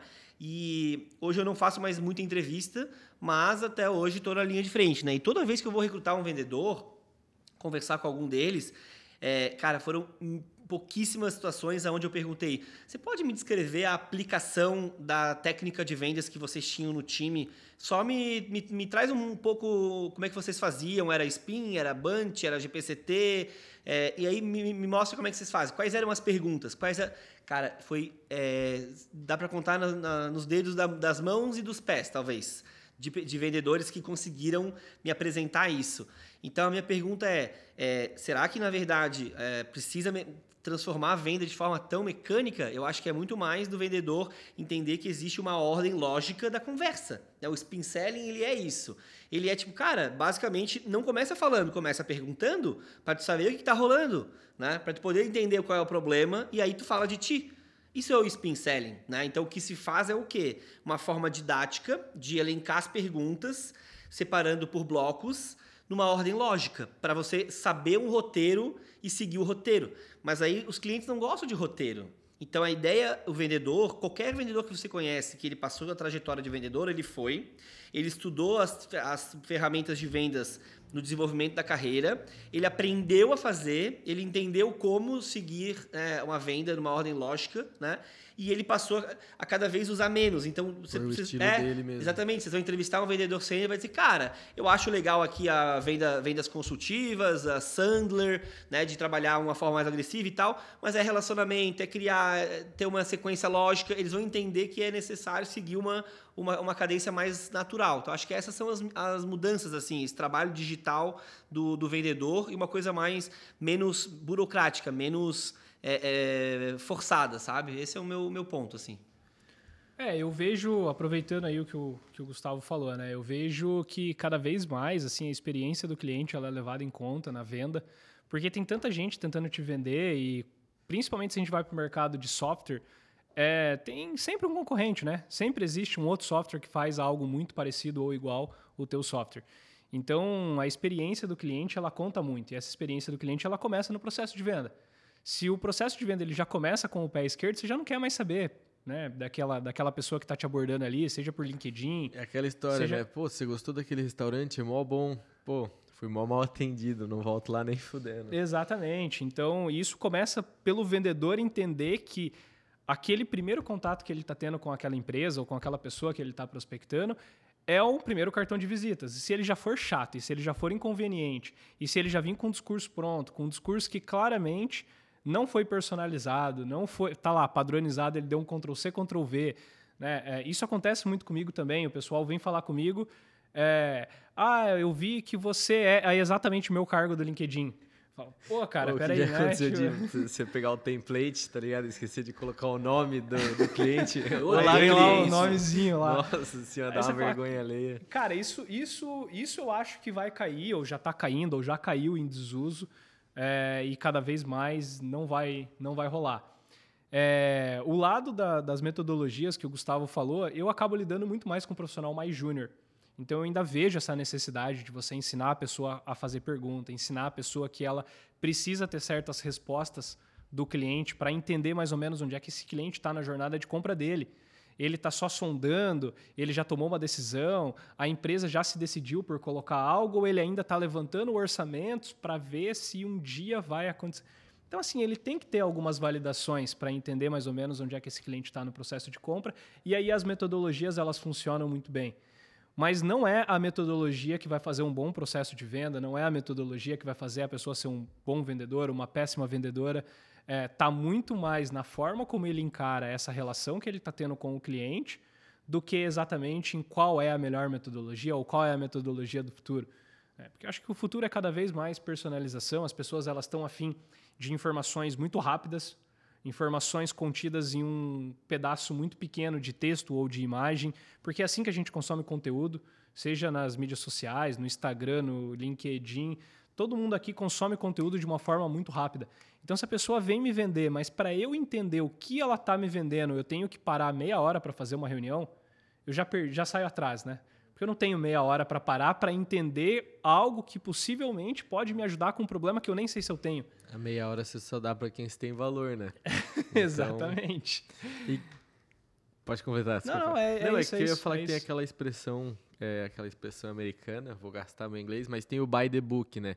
E tipo, o que eu percebi bastante que isso né, não só na venda, mas em qualquer carreira, eu tinha um professor de desenho quando eu era pequeno, que ele falava: "Cara, você não sabe". É óbvio que ele não era um cuzão, tá, gente? Mas ele falava: "Cara, você não sabe fazer isso, você ainda não aprendeu. Não tenta, aprende a fazer o básico para você depois quando você souber, você querer inventar". Porque senão você só vai se estressar, você não sabe os caminhos e você não vai chegar onde você quer e vai se frustrar e ainda vai acabar matando a sua vontade de aprender. Então eu acho que, tipo, é aquela parada, você tem que passar pelo book, você tem que aprender, mas depois que você aprende, se você for by the book, você também tá fadado a, a ser mais do mesmo e cair. E, tipo, porra, você não vai ter diferencial nenhum. Você vai seguir a regra ali. Então eu acho que é muito de ter essa importância, né? Aprende, mas não ter medo de colocar o teu tempero, o teu molho, porque é isso que vai te fazer o, o fora da curva, né? Teu professor era quase que o treinador lá do Whiplash, Whiplash lá, ó. Não, segue o livro aí, maluco. É, bem isso. Ele fala, é porque, tipo, no desenho tinha parada, né? Ah, o cara chegava lá já queria desenhar o Dragon Ball inteiro e não sabia fazer um quadrado. Aí não dá. Mas, tipo, vocês falaram muito dessa parada mais personalizada. É, e aí entra muito uma, uma coisa que, que ainda eu lembro que sempre foi um tabu e ainda é também.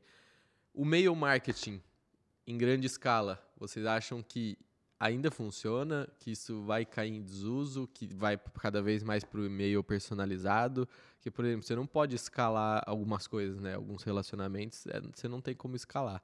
Mas vocês acham que é uma tática de venda que ainda funciona? Só, tem... só deixa até eu perguntar, assim, como talvez até ouvinte, assim, o e-mail marketing, quando tu perguntas, é aquele e-mail de conteúdo mais tipo inbound, assim, ou é um e-mail de outbound? O, é, que tem. Você pode fazer os dois com o e-mail marketing, né? Mas no outbound, provavelmente ele vai funcionar bem menos, porque não vai ter uma trilha de e-mail e tal.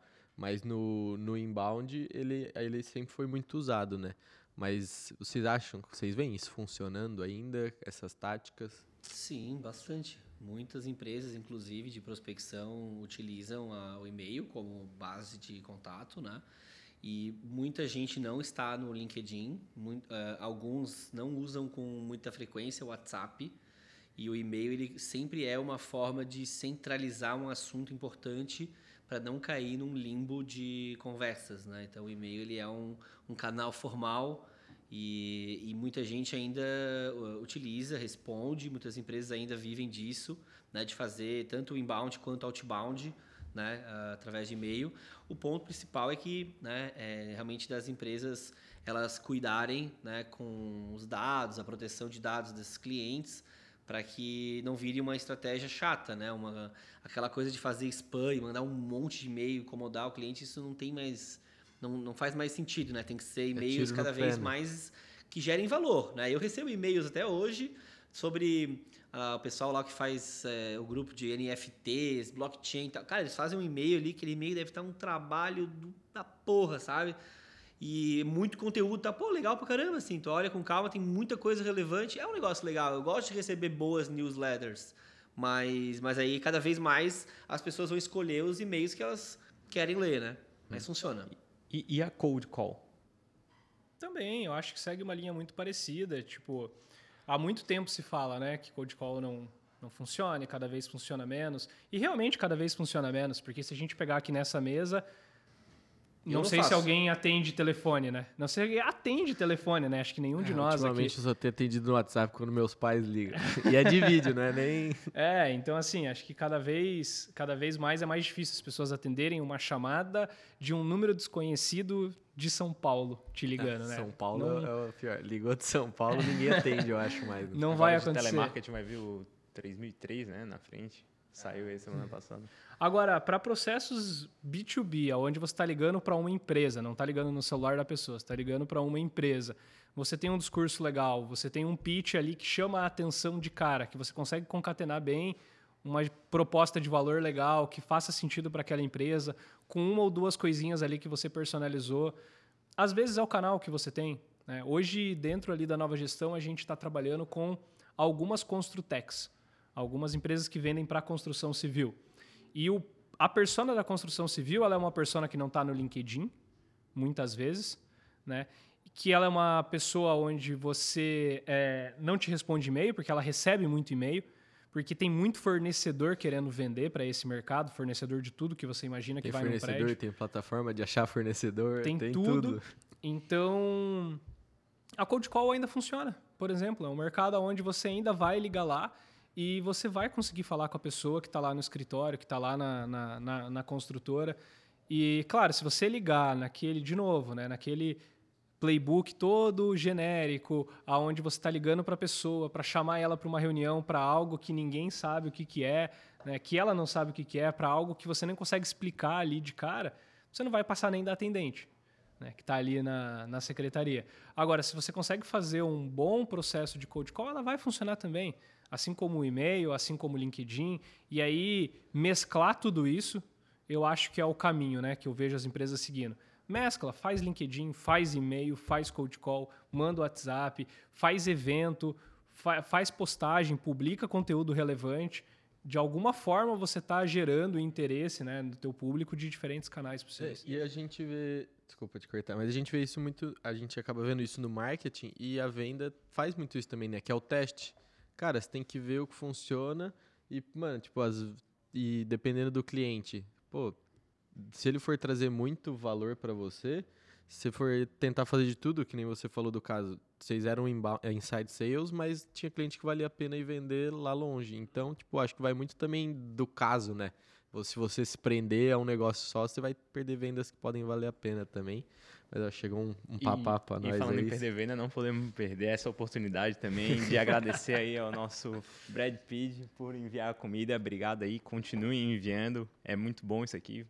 Eu vou abrir para vocês. E aí também eu pegando vou comida. editor pôr o cheiro na edição aí, tá bom. pegando comida, pegando questão de comida. O Carlos falou, o Panza falou de evento. Vocês têm lá na, na Sales Hunter o é, Beer and Sales, né? Faz o jabá. Opa, boa oportunidade, né? Vocês têm Brad Pitt lá? É, ainda não, hein? É. Mas eu adoro, inclusive, tem um lá na, na Mauro Ramos ali, qual é o nome do Pátio Milano, né? Tem uma unidade no Pátio Milano, adoro, é muito bom, sensacional. E a gente faz o evento, sim, o Beer and Sales, inclusive o próximo é na, na quinta-feira da próxima semana, dia 23 do 6. E aí coincide com o meu aniversário, mesmo dia, então vai ser o meu trintou. Então convidando a galera aí a participar do Beer and Sales, que é um evento aberto, né, para a comunidade de tecnologia, startup, vendas. E a partir das 6 horas eu já tô lá. Qualquer um pode ir? Como é que é? Olha, qualquer um pode ir, né? Os curiosos, o importante é que é um evento puramente de network para vendedores, galera de tecnologia, empreendedores.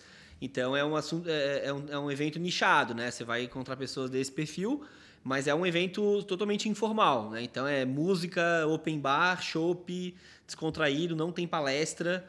É uma festa, né? Mas voltada para juntar a galera do ecossistema. A última edição foi ali na foi em Curitiba, a gente fez agora no mês passado. Foi muito legal, deu 75 pessoas. E antes aqui em Floripa também no escritório da Sales Hunter, né, que é onde vai ser a próxima. Uma média de 80 pessoas ali no, no evento. Então a expectativa para esse é, é encher a casa aí de novo. Massa, massa, massa. Vocês pensam na nova gestão em fazer evento ou em participar aí do Beer and Sales? O Burn Sales eu tô devendo, né? Essa tá visita devendo, aí. Tá devendo. A última vez cheguei a comprar tá? o ingresso e não apareci lá, mas tô devendo pro Gustavão, já falei para ele aí que no próximo eu vou eu vou estar tá lá. Né? Inclusive ele falou que vai pagar um bolo para todo mundo que estiver lá, que é aniversário. que é aniversário dele. que vai, hein? É, tá, tá gravado, gravado, né? tá, tá gravado. já, então. já bota na agenda do cara aí, quinta-feira que vem. e, mas, cara, a nova gestão mesmo, fazer evento, acho muito difícil. É, até pelo nosso modelo hoje que a gente tem. É, hoje a gente tem gente em lugares totalmente diferentes. A gente não tem a galera que fica aqui só em Floripa, a gente tem galera aí pelo, pelo Brasil inteiro, pelo mundo inteiro, inclusive. Beijo, João. É.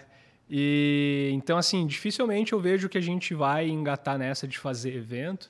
Né? É muito mais a gente acaba participando de alguns eventos que acontecem, de alguns workshops, de alguns é, ciclos né, que acontecem em polos de, de inovação, mas a gente produzir o nosso, acho que ainda está tá bem distante. Hum, falando em happy hour, happy hour é lugar de falar merda, né? Contar, contar vantagem, falar suas mentiras. É, quando vocês vão falar uma história de venda, qual que vem a cabeça de vocês? Tem alguma venda que vocês gostam mais, que vocês já fizeram? Alguma que vem à cabeça e fala, pô, essa aqui eu fui foda, fechei, fiz tudo bonitinho, cliente amou, foi uma entrega que vocês ficaram, tipo, é, orgulhosos de vocês. Óbvio que deve ter várias, mas tem uma mais que chama. E outra para completar também, eu queria saber se vocês preferem uma venda rapidinha, que já, já conversa, fecha e vai logo, ou vocês preferem essa venda do tipo do Angelone, que é dois anos se relacionando, esse vai e volta, e no final dá o, fecha o, o a venda. Cara, é, eu acho que teve uma venda aí que aconteceu recentemente que a gente fechou com o Sebrae do Paraná. E foi uma venda que eu fiquei muito feliz que eu conduzi esse processo ali junto da nova gestão, né? Eu era a pessoa que estava à frente. E a gente fechou um projeto bem bacana lá, que o Sebrae tem um projeto de apoio às startups lá do, do Paraná. startups que estão crescendo, empresas de tecnologia em geral, eles entram lá num programa de aceleração e depois desse programa de aceleração, eles encontram parceiros que podem ajudar na necessidade do momento.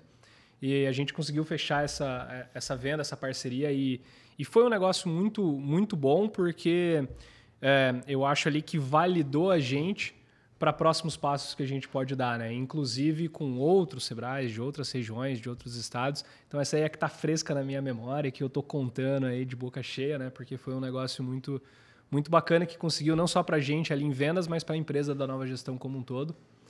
E sobre a, a venda, eu prefiro a, a, a mais curtinha ali. Se quer cash, não quer dish, já vai para a próxima. É mais o meu modelo, é mais o meu modelo. Eu também prefiro essa, sem muita enrolação. tipo, ó, é isso, acabou, fechamos. Próximo. E você, Gu? Olha, tem duas que vieram na minha cabeça de, de cara. Eu vou contar da. O microfone agora deu alguma. O microfone não, o fone tá dando uma. Deu uma aumentada no som, né? É. Mas pode, pode tocar que tá, tá. bom. Teve uma em específico que foi na, na Madeira Madeira que é hoje um unicórnio e um dos maiores e-commerce do país. E na época eu fui eu e o meu e o sócio da empresa, o, o Leandro, e a gente foi lá visitar eles para uma fase final, tava uma negociação já ao longo de meses também, e era muito complexo. já na Sales muito... Center? Não, isso na Achado, lá na primeira experiência. Foi era um negócio muito complexo. E aí eu lembro que a gente chegou lá na reunião, presencial. Aí tava todos os diretores, né? O CEO, o diretor financeiro, o diretor de operações.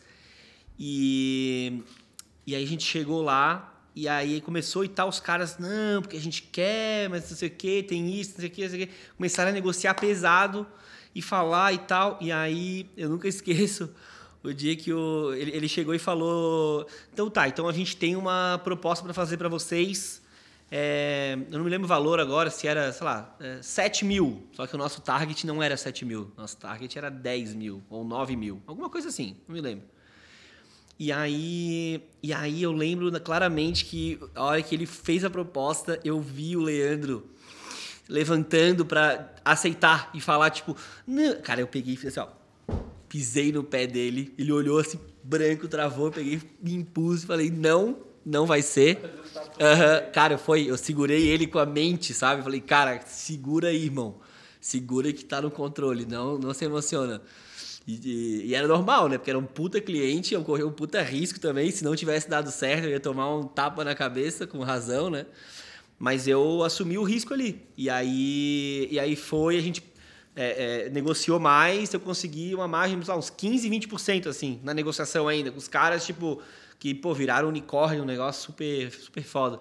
Então ali eu fiquei muito orgulhoso, né? Porque consegui ganhar a negociação, né? E vender no, no, no pricing correto, né? O que maximizava o resultado da empresa. A minha comissão, cliente gigante, e a implementação também foi boa. A gente conseguiu fazer um trabalho legal durante um tempo lá. Então foi um case muito massa, assim, que eu me, que eu me recordo. E mais aí, rapidinha, rapidinha ou demorada? Demorada, mas não tão demorada quanto o Angelônimo. Foi uma coisa de uns seis meses, assim, pelo menos. É, uns seis meses. De, ah, um semestrezinho, né? Um aí, semestrinho é, ali de... 5,75 Oi, sumida. É, é. Mas uma coisa que eu tenho dúvida é, é tipo, muito de empresas que estão crescendo, né? Quando entra esses clientes grandes.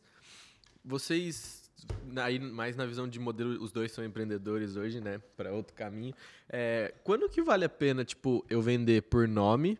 Tipo, cara, esse cliente vai me dar vitrine, esse cliente é um case. E quando que vale a pena, tipo, eu falo, se recusar esse cliente por ele pedir um preço mais baixo ou não ser o target que você quer? Eu, é. tenho, um, eu tenho um case legal desse. Vou Tem. começar a puxar mais essa que é da, da MeTime, né? Todo mundo aqui conhece a MeTime, referência. E na época a gente, uh, início da Sales Hunter, né? Já faz mais de um ano, um ano e meio aí, no mínimo, que a gente fez isso. E, e aí na época eles vieram e eles tinham uma demanda para contratar um SDR estagiário. E a gente nunca fez, nunca contratou estagiário, porque a gente sempre focou em né, até então em pessoas com experiência, antes de criar o nosso curso de formação. A gente sempre focou em contratar pessoas que já eram no mercado. E aí eu olhei aquilo e pensei, cara, é, qual, que será, qual que seria o impacto de é, contratar um SDR para MeTime, dar certo e aí a gente conseguir é, juntar isso com um podcast da MeTime para que a galera que acompanha o podcast do Cordovê saiba que é, fizemos um bom trabalho para a MeTime. E aí tudo isso foi pensado estrategicamente do, desse cliente. E aí aconteceu tudo nessa sequência. Então eu fui, fizemos a contratação. A menina até hoje brilha, né? Ela tá lá, que é a Sonara, que era da IESEC, aqui de Floripa e tal. Já passou, hoje está em canais, já passou por vendas, pré-vendas, é muito boa. E aí, logo na sequência, o Cordovês me mandou o e-mail, Gustavo, bora gravar o Cast for Closers. E eu sempre quis gravar, né? Ele sabe disso. E aí, quando chegou, ele não me avisou nada. Quando começou o podcast, cara, a primeira coisa que ele falou, tá lá no podcast, né? Quem quiser acompanhar, ouvir. Ele começou falando: Ah, hoje estou aqui com o Gustavo. Aliás, a Sales Hunter, que contratou a SDR para MeTime, e o processo foi muito bom. Palavras do CEO, que é muito difícil de agradar. Cara, o cara fez um jabá que eu acho que eu, não teria orçamento para comprar esse jabá de maneira nenhuma, assim. E ele fez aquilo e eu não sabia. Então já começou o podcast orelha a orelha, né? Pensando, putz, cara, o bicho mandou muito bem. E, cara, eu já recebi, assim, ó, dezenas de leads de pessoas que assistiram o podcast e vieram. Né? Então, então esse, é, esse é o, contexto todo da história, né? Ali tu plantou a semente, né? Fez um trabalho um pouco diferente, talvez, do teu padrão. E foi até hoje a MeTime, né, nossa parceira, a gente carrega essa bandeira. Hoje, inclusive, eles disponibilizam a ferramenta deles no nosso curso de formação. Então, criou uma porta de entrada naquela grande empresa. Né? Agora, se é um cliente ruim, é um cliente que não te desenvolve, não cria caminhos dentro do teu negócio, do negócio para ti, e ele só te suga querendo preço e querendo reclamar, incomodar, vai chegar o um momento que você vai, beleza, já tem essa insígnia no peito, né? Coloca no meu site, amigão. Cada um segue seu caminho, né? Mas eu acho que assim, o, o santo a gente nunca conta, né? A gente nunca quer contar, mas então vocês venderam para MeTime, tipo, o plano ali abaixo da margem? Foi algo que, na, na hora, se só tivesse vendido aquilo, se só tivesse conseguido contratar o, o SDR para eles, é, teria sido financeiramente, tipo, não lucrativo para Sales Hunter ou... Não, não, não, não, foi nem isso, não. É que, na verdade, a gente não faz o trabalho em cima de estagiários porque o estagiário, é, né, em princípio, você não pode exigir experiência, então ele não tem hard skills, ele só tem soft skills. E a Sales Hunter, ela é uma empresa, né, o produto de recrutamento ativo, ele é para buscar principalmente experiências específicas, né, e não simplesmente só avaliar comportamento. Né? Isso aí, talvez tem psicólogo interno, RH, para avaliar o fit cultural, que é um trabalho que também é importante ter internamente. Né? Então, não era esse o caso. Mas é, enfim, qualquer oportunidade que tivesse na MeTime, a gente ia aproveitar para criar um relacionamento, né? E aproveitou, né? Lógico. Até hoje. E, senhorito, ah, que, que você cara, acha? assim, generalizando um pouco, né? E levando para o que a gente vê hoje dentro das startups que a gente atende. É, acho que uma das maiores dores da startup é não ter a grana para crescer da forma como ela quer crescer, seja contratando gente, seja desenvolvendo mais o produto, seja, enfim, tomando as decisões que ela quer tomar, que muitas vezes ela deixa de tomar porque ela não tem grana para tomar aquela decisão que ela sabe que vai ser bom para o negócio dele. Então, nesse momento, às vezes aparece um cliente grande que tem um ticket legal, que vai te ajudar a financiar a tua operação, eu sempre recomendo que venda, que entenda o risco que isso vai trazer, porque daqui a pouco se esse cliente cancela, se ele vai embora, você não pode estar dependente totalmente desse cliente, né, da receita que ele te traz, e você montar o teu negócio em cima de uma receita que pode ir embora a qualquer momento. Então tem que entender o impacto que isso tem. Mas no começo, a empresa saindo do lugar, é sempre bom ter esses peixes grandes que vão trazer caixa, que vai te trazer receita, que vai te permitir tomar decisões que muitas vezes você não toma porque você não tem ali a grana para colocar. Claro que o cliente grande ele pede personalização, ele pede um atendimento especial. Às vezes ele não quer se relacionar com a pessoa lá da operação, ele quer se relacionar direto com o CEO. Né? Então, tem tudo isso para ser levado em consideração. Mas para uma empresa que está começando, esses contratos grandes eles dão um gás a mais ali, eles dão um fôlego para o negócio girar, para o negócio poder sair do lugar. Então, a minha visão é que é sempre bom. Para quem trabalha com prestação de serviço, a referenciação é o principal canal de venda que você tem é a indicação né, para quem trabalha com prestação de serviço. Então, você fazer um bom trabalho para uma empresa renomada como a MeTime, por exemplo, vai te abrir inúmeras portas, com certeza absoluta. Né? Então, para quem trabalha com prestação de serviço, é ótimo que você tenha isso no teu portfólio. É, mas mesmo para empresa de tecnologia, eu vejo que tem as suas vantagens no começo, você sair vendendo esses peixes grandes, mirar lá em cima. Então, em vez de começar aqui por baixo, num ticket mais baixo, já vou começar por cima mesmo, vou trazer empresas grandes, mesmo sabendo que no futuro eu não vou depender do, da receita dela. Né? Não é da receita dela que eu preciso depender, mas no começo isso ajuda a tirar as ideias do lugar. É massa também você chegar quando você entende esse tempo de esse ponto de break-even, né? Do saber, pô, não preciso mais é, me submeter a, a, porque às vezes acaba abrindo as pernas mesmo, né? Tem empresa, já trabalhei em empresas que, pô, os caras adequaram toda a operação para uma empresa grandona e tipo isso estressava a equipe e depois a empresa acabou saindo e tipo é, a empresa conseguiu se estabelecer depois e deu certo, tá voando hoje. Mas eu acho muito, muito legal ver esse, esse tirar para ganhar depois, né? Só que é triste quando dá errado, né? Exatamente. Mas é um risco, né? Mas é, é tomar um risco, né? Tipo... Empreender no geral vai ser um risco, né? Então e... você tem que estar ciente do risco ali que você está tomando. E falando em empreender, é mais difícil vender por uma conta grande ou empreender agora que, agora que vocês dois são empreendedores aí há alguns anos, né? Dois, três, três anos. É, ah, fala aí, cara. É mais difícil, eu não entendi a pergunta. É mais difícil empreender ou vender por uma conta grande, assim, vender uma. Cara, empreender, eu acho. Na minha visão, empreender é, é um trabalho, assim, né, cara? É muito empreender tá gostoso. tá dentro do empreender, né? Tipo... você vende, você faz gestão de pessoas, você trabalha na ponta, você faz atende, você faz tudo o que precisa e você tá sempre com risco ali, né? Hoje eu vejo, assim, dentro da nova gestão, nós estamos com 18 pessoas. Né? Então, quando você começa a olhar e falar, pô, peraí, aquele sonho, né? aquela vontade que era. Eu comecei com mais dois sócios, né? nós éramos em três, agora estamos em 18. Tem muito mais gente dependendo do teu trabalho, tem muito mais gente dependendo daquilo que você está fazendo. Só isso já traz uma pressão muito maior do que a que você tem lá quando você está vendendo. E você continua vendendo. Então, acho que mistura as duas coisas aí e acho que é é bem mais e difícil. aquela coisa do começo também, né? Que tipo, quando você não tem uma equipe gigante, não gigante, mas uma equipe grande o suficiente para resolver as coisas sozinho, quando pipoca os problemas, você tem que estar tá pronto para resolver, né? Não importa se você tá doente, não importa se você tá bem, não importa se você brigou com alguém que você gosta, você tem que estar tá lá porque a empresa é sua, né? Isso eu acho que é uma, uma dificuldade muito grande também, né? Claro. Mas, Foi a melhor decisão que tomei, né? Com certeza absoluta e não trocaria por nada.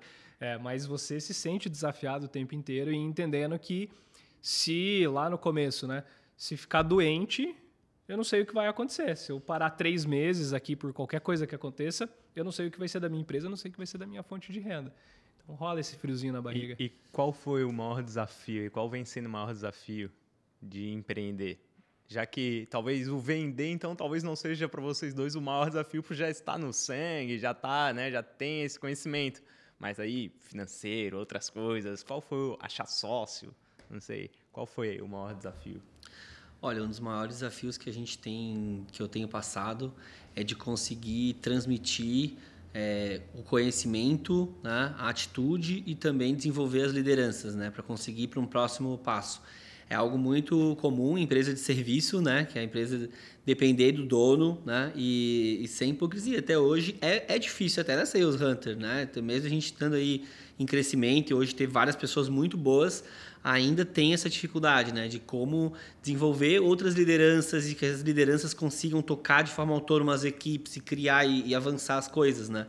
Então esse tem sido um desafio, assim, até é, como empreendedor, a gente vive uma vida estressante, né? Então não tem, não tem férias praticamente, né? Não tem, não tem descanso, estou sempre ligado. Então é, é complicado você ter a mesma paciência que eu tinha, por exemplo, quando eu era vendedor e eu queria mentorar um outro, um outro vendedor da minha equipe. Cara, eu tinha toda a paciência do mundo, eu adorava ensinar ele no detalhe e tal. Hoje em dia sou muito prático, muito objetivo, porque eu já estou né, com muita coisa na cabeça. E, é, e às vezes eu, e várias vezes eu recebo feedbacks até hoje das pessoas, né, principalmente hoje em dia dos mais júniores, do tipo, Gustavo, tu falou muito rápido, tu tu tá achando que é muito fácil uma coisa que não é tão fácil, né? E aí eu comecei a perceber que isso tinha um padrão, eu falei, tá, é, de certo eu estou sendo é, né, justamente esse feedback, né, de achar que, que a pessoa vai fazer uma, a conclusão de uma coisa, sendo que eu tô 10 anos fazendo isso, né? Então não é. E quando tu tá muito dentro ali da, da rotina, parece fácil, né? Mesma coisa hoje. Cara, tu manda um candidato pra, no meu WhatsApp, eu olho o candidato eu falo, ah, esse aqui encaixa na empresa tal e tal, em cinco segundos. Mas, cara, é óbvio, tá aqui, ele trabalhando nessa empresa aqui que faz tal coisa, que vende assim, que ganha um tanto. Aí eu passei, é, mas, pô, tudo isso é muito difícil, né? De saber, né? Como transmitir isso para as pessoas, como criar playbooks, como criar um boarding. A gente agora conseguiu é, né, tá começando a desenvolver. Então, a gente né, trouxe uma rede de RH, criou um processo de onboarding, né, conseguiu realmente criar série de treinamentos, contratei pessoas estratégicas né, para gerenciar operações, financeiro, RH, as equipes de recrutamento. Hoje tem 13 recrutadores, então é um trabalho já complexo. Né? Então, é, esse é o meu maior desafio, assim, juntamente com manter a empresa sempre, o funil da empresa sempre cheio. Né? Então, nós somos uma empresa que ainda não é uma empresa de receita recorrente, é uma empresa de serviços de hunting, né? que é a principal fonte de receita. Então, todo mês eu tenho né, uma cacetada de dinheiro para pagar, né? E não tem uma receita garantida. Então é um desafio maior ainda, né? Aquela coisa, cara, se eu não vender esse mês, no mês que vem eu não, não faturo se eu não faturar esse mês, né, no, né, não gerar lead esse mês, então é um funil, né? Então eu estou sempre tendo que analisar. toda a previsibilidade, né? não. Né? porque depende da demanda do cliente. Né? É. Né? A gente enfrenta, eu pelo menos na minha área de vídeos, a gente enfrenta muito a sazonalidade, né? Uhum. Então tem aquele período do ano que, pô, não vende nada, chega novembro, todo mundo quer vídeo. Isso é. Novembro é o pior mês do ano, Sim. inclusive é o do meu aniversário, e é o pior mês do ano pra gente, porque chega o fim do ano é vídeo de fim de, de fim de ano da empresa, é vídeo de, de Natal, vídeo de encerramento. Nossa, é um, é um caos. E é complicado também para Como vocês lidam com isso com a equipe? Tipo, é, vocês têm demandas que, tipo, tem mês que dá uma atolada do nada e depois alivia. Hoje vocês já têm uma, um tamanho que encontrou uma constância e aí é mais previsível. Como é que é no setor de hunting? Olha, já existe sim uma, alguma sazonalidade é, ali no final do ano, né? principalmente dezembro dá uma, é, uma reduzida, né? e aí janeiro todo mundo precisa começar o mês o ano, né, e com as suas equipes rodando e tal, então existe um aumento grande ali no início do ano mas não é nada muito é, muito crítico. O que é mais crítico é que existe uma sazonalidade no próprio cliente. Então, o cliente ele contrata uma pessoa, aí ele espera essa pessoa amadurecer e rampar, aí ele volta a contratar. Então, a gente tem que lidar com alguns picos e vales, né? De, de conseguir trazer os clientes e, e ter uma previsibilidade de retorno, mesmo que no médio prazo, né? Uma, uma, mas uma coisa para vocês, não sei se tu vê assim, me parece que o mercado está muito líquido, né? Tipo, teve muito dinheiro investido aí, aportado em empresa, em startup, em, em rodada seed ou Series A. Não sei, para vocês, é, tu vê isso com bons olhos ou tu já vê que, cara, na verdade, não é o nosso público, que nosso público não recebeu investimento ou até não foi tão não teve tanto dinheiro assim, isso né? eu acho que teve bastante. Não, o meu cliente ele é totalmente a startup que recebe investimento. Inclusive eu prospecto ele quando ele recebe o investimento, porque eu sei que ele já tem o dinheiro, já tem a missão, já tem a dor, e aí eu chego naquela hora para abordar ele, né? Então, meu, meu, meu cliente geralmente tem essa, esse perfil né, de captar investimento e a gente tem que desenvolver o trabalho é, nessa pressa, né, nesse, nesse senso de urgência de tipo, cara, tu, tu pegou o dinheiro para tu poder tem captar agora, uma hein? próxima rodada, tu precisa botar o time de vendas e fazer o negócio acontecer para poder justificar o próximo cheque. Então, a gente chama que o, é o lead que está em trilha de VC, né, o Venture Capital. E a gente não só enxerga de bom, com bons olhos, como a gente vive disso, né?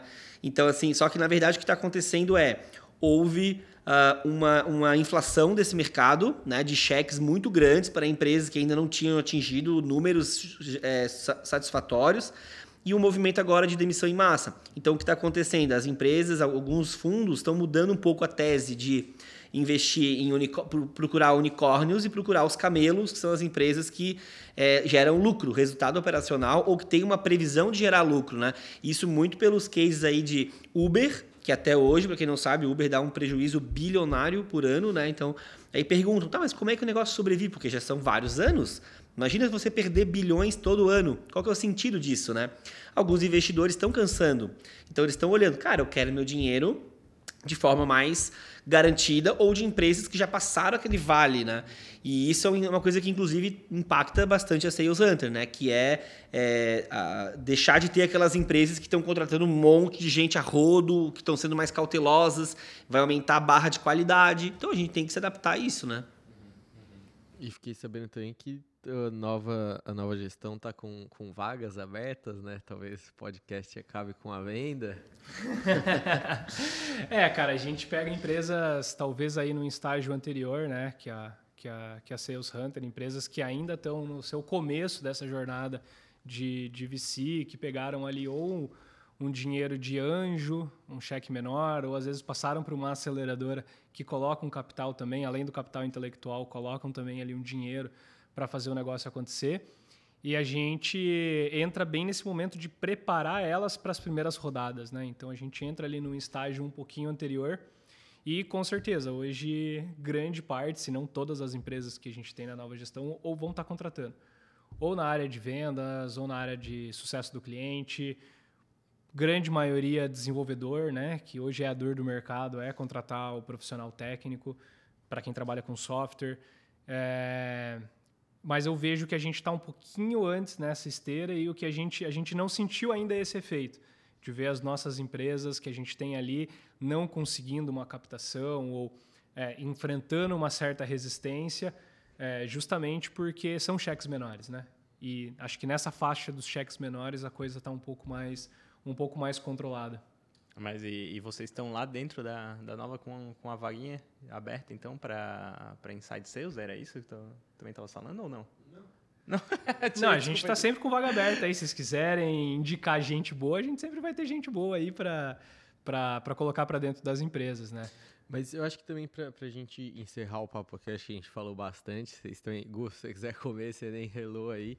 É, eu queria que vocês dessem uma dica para a galera aí sobre vendas, ou até um ensinamento, um conselho, que se vocês tivessem recebido antes, a vida de vocês teria sido mais fácil. Então, se vocês tiverem alguma coisa para passar para o pessoal aí, levar para casa. Boa. Cara, acho que para quem está entrando agora nesse nesse mercado, né, na, no operacional, para quem está querendo, pô, eu acabei de virar vendedor, acabei de virar pré-vendedor, que muitas vezes é a porta de entrada, né? O SDR é a porta de entrada para o caminho de vendas. É, eu acho que a dica é, cara, não acha que vai ser fácil, que vai ser moleza, porque o dia a dia vai ser bem, bem suado, estuda, busca conhecimento, busca os seus mentores também. Acho que isso é importante o profissional de venda ter os seus mentores, ter as pessoas que ajudam nesse processo, ajudam nessa jornada. Muitas vezes pares, né? Pessoas que estão na mesma posição, não necessariamente gestores que vão vir e te ensinar o que um gestor ensina, mas às vezes um par que te ensina o dia a dia dele também, o dia a dia de como é que é ser vendedor. É, então, acho que é isso. Assim, busquem, busquem referências para ter nessa vida. E para quem é gestor de vendas, né, que é o outro lado, né, a outra ponta, eu acho que é cuide bem assim dos seus vendedores, porque é um profissional que está muito requisitado, né? Sempre vai ter uma outra empresa contratando um vendedor e disposto a pagar um, um valor mais alto, um variável mais alto, um salário base mais alto.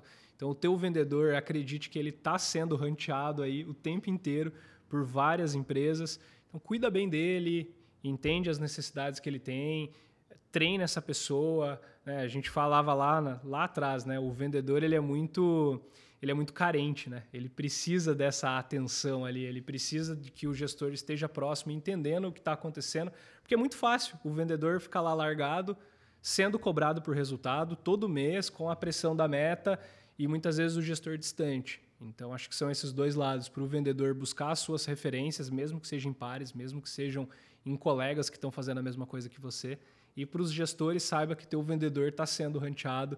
Então, cuida bem dele, dá a atenção que ele precisa, não fica só ali cobrando a meta, né? Entende quais são as necessidades aí do teu time. E acho que se eu puder deixar essas, essas dicas aí para as duas pontas, é isso que eu tenho a dizer. Valeu, Gu. Boa. Olha, o meu ponto está relacionado com. É, você trouxe o exemplo, né? Tipo, como que. Que dica você daria para o Gustavo lá de trás, né? Ou para outra pessoa lá atrás, é, para ela conseguir não perder tempo né, e chegar mais longe no objetivo. Eu acho que o vendedor moderno, né, falando um pouco sobre o perfil do vendedor moderno, ele é um, um, um, bicho que gosta de viver em comunidade, né? Ele, ele precisa estar próximo das pessoas. Acho que o Carlito falou um pouco sobre isso, né? Sobre mentores, sobre colegas. É, eu gosto muito e eu tenho acompanhado uma correlação muito grande daqueles vendedores é, que são desenrolados, mas não do ponto de vista de falar muito, falar alto ou ser invasivo, mas que é, se envolvem, que vão atrás, que sabem quem são as empresas, que fazem, é, participam de evento online, que têm curiosidade sobre quem são as referências do mercado, que não se contenta em não saber é, utilizar uma ferramenta né, e que busca melhorar o seu trabalho. Então ele vai atrás dessas referências. Né? Esse vendedor esse perfil curioso, mesmo, curioso né? é curioso, né? Então eu vejo que a dica para vocês é levantem da cadeira, comecem a fazer. Ninguém, nem eu nem o Carlito começamos a vender sabendo vender. Né? Até hoje temos falhas, né? Então o ser humano é falha e é isso mesmo. Mas quanto mais rápido tu botar a cara no mercado, cara, vai a eventos, começa a falar com pessoas em eventos, aborda Vai num evento e aborda 50 pessoas. E depois vem aqui e conta pra gente, né? Como foi a diferença? Cara, eu tomei um monte de não, eu já percebi que eu não posso ser tão invasivo, é, já fiz um contato, puta, já vou fazer isso em outro evento. As coisas vão acontecendo, né? Então dá o primeiro passo e começa a frequentar né, os eventos. Então, novamente, convido quem estiver ouvindo, vá ao Beer and Sales né, na próxima semana, quinta-feira. Oportunidade para fazer network. Né, e acredito muito no poder do network. Acho que isso é muito forte na comunidade de vendas. Fechou. E também vamos. Onde que a pessoa pode comprar o ingresso para o seu evento? Olha, é, dá para entrar na nossa página do Simpla, né? Uh, através ali do nosso LinkedIn tem o link, né? Ou pode me mandar uma mensagem direto também no LinkedIn, Instagram, enfim. E aí a gente passa mais detalhes. É, mas dentro do Simpla Digital Beer and Sale, sétima edição, é, dia 23 de junho, a partir das 6 horas, das 19 horas, desculpa, ali no centro de Floripa mesmo. Uh, open bar, 40 reais. Eu queria saber quem aqui foi no open bar de 40 reais, tão divertido, tão Depois barato. Depois da facu, acho que Pô, nunca mais. Pô, uns 10 anos não tem um open bar é, de 40 reais. Então é uma oportunidade única, né? Fazer negócio, contratar gente. Se fosse só para beber cerveja, já justificaria o ingresso, né? Então tá, tá, tá fácil, tá e fácil. E ainda comemorar os 30 anos, né? Exatamente, né? então... é o trintou. Verdade. Meu trintou. Vamos levar um presente. Ó, oh, sim. Pode ser umas caixinhas aí da Brad Pie. 30 caixinhas, né? Uma Opa, tá gostei. Patrocinar o Beer Sales, galera. Vamos, vamos. Oh, Fica vamos lá fazer a venda Fica... agora. Vamos lá vender, vamos lá, viu? Já geramos oportunidade, já valeu. Mas, pessoal, muito obrigado. Obrigado a vocês por participar. Valeu, obrigado pelo vocês convite. é muito valioso.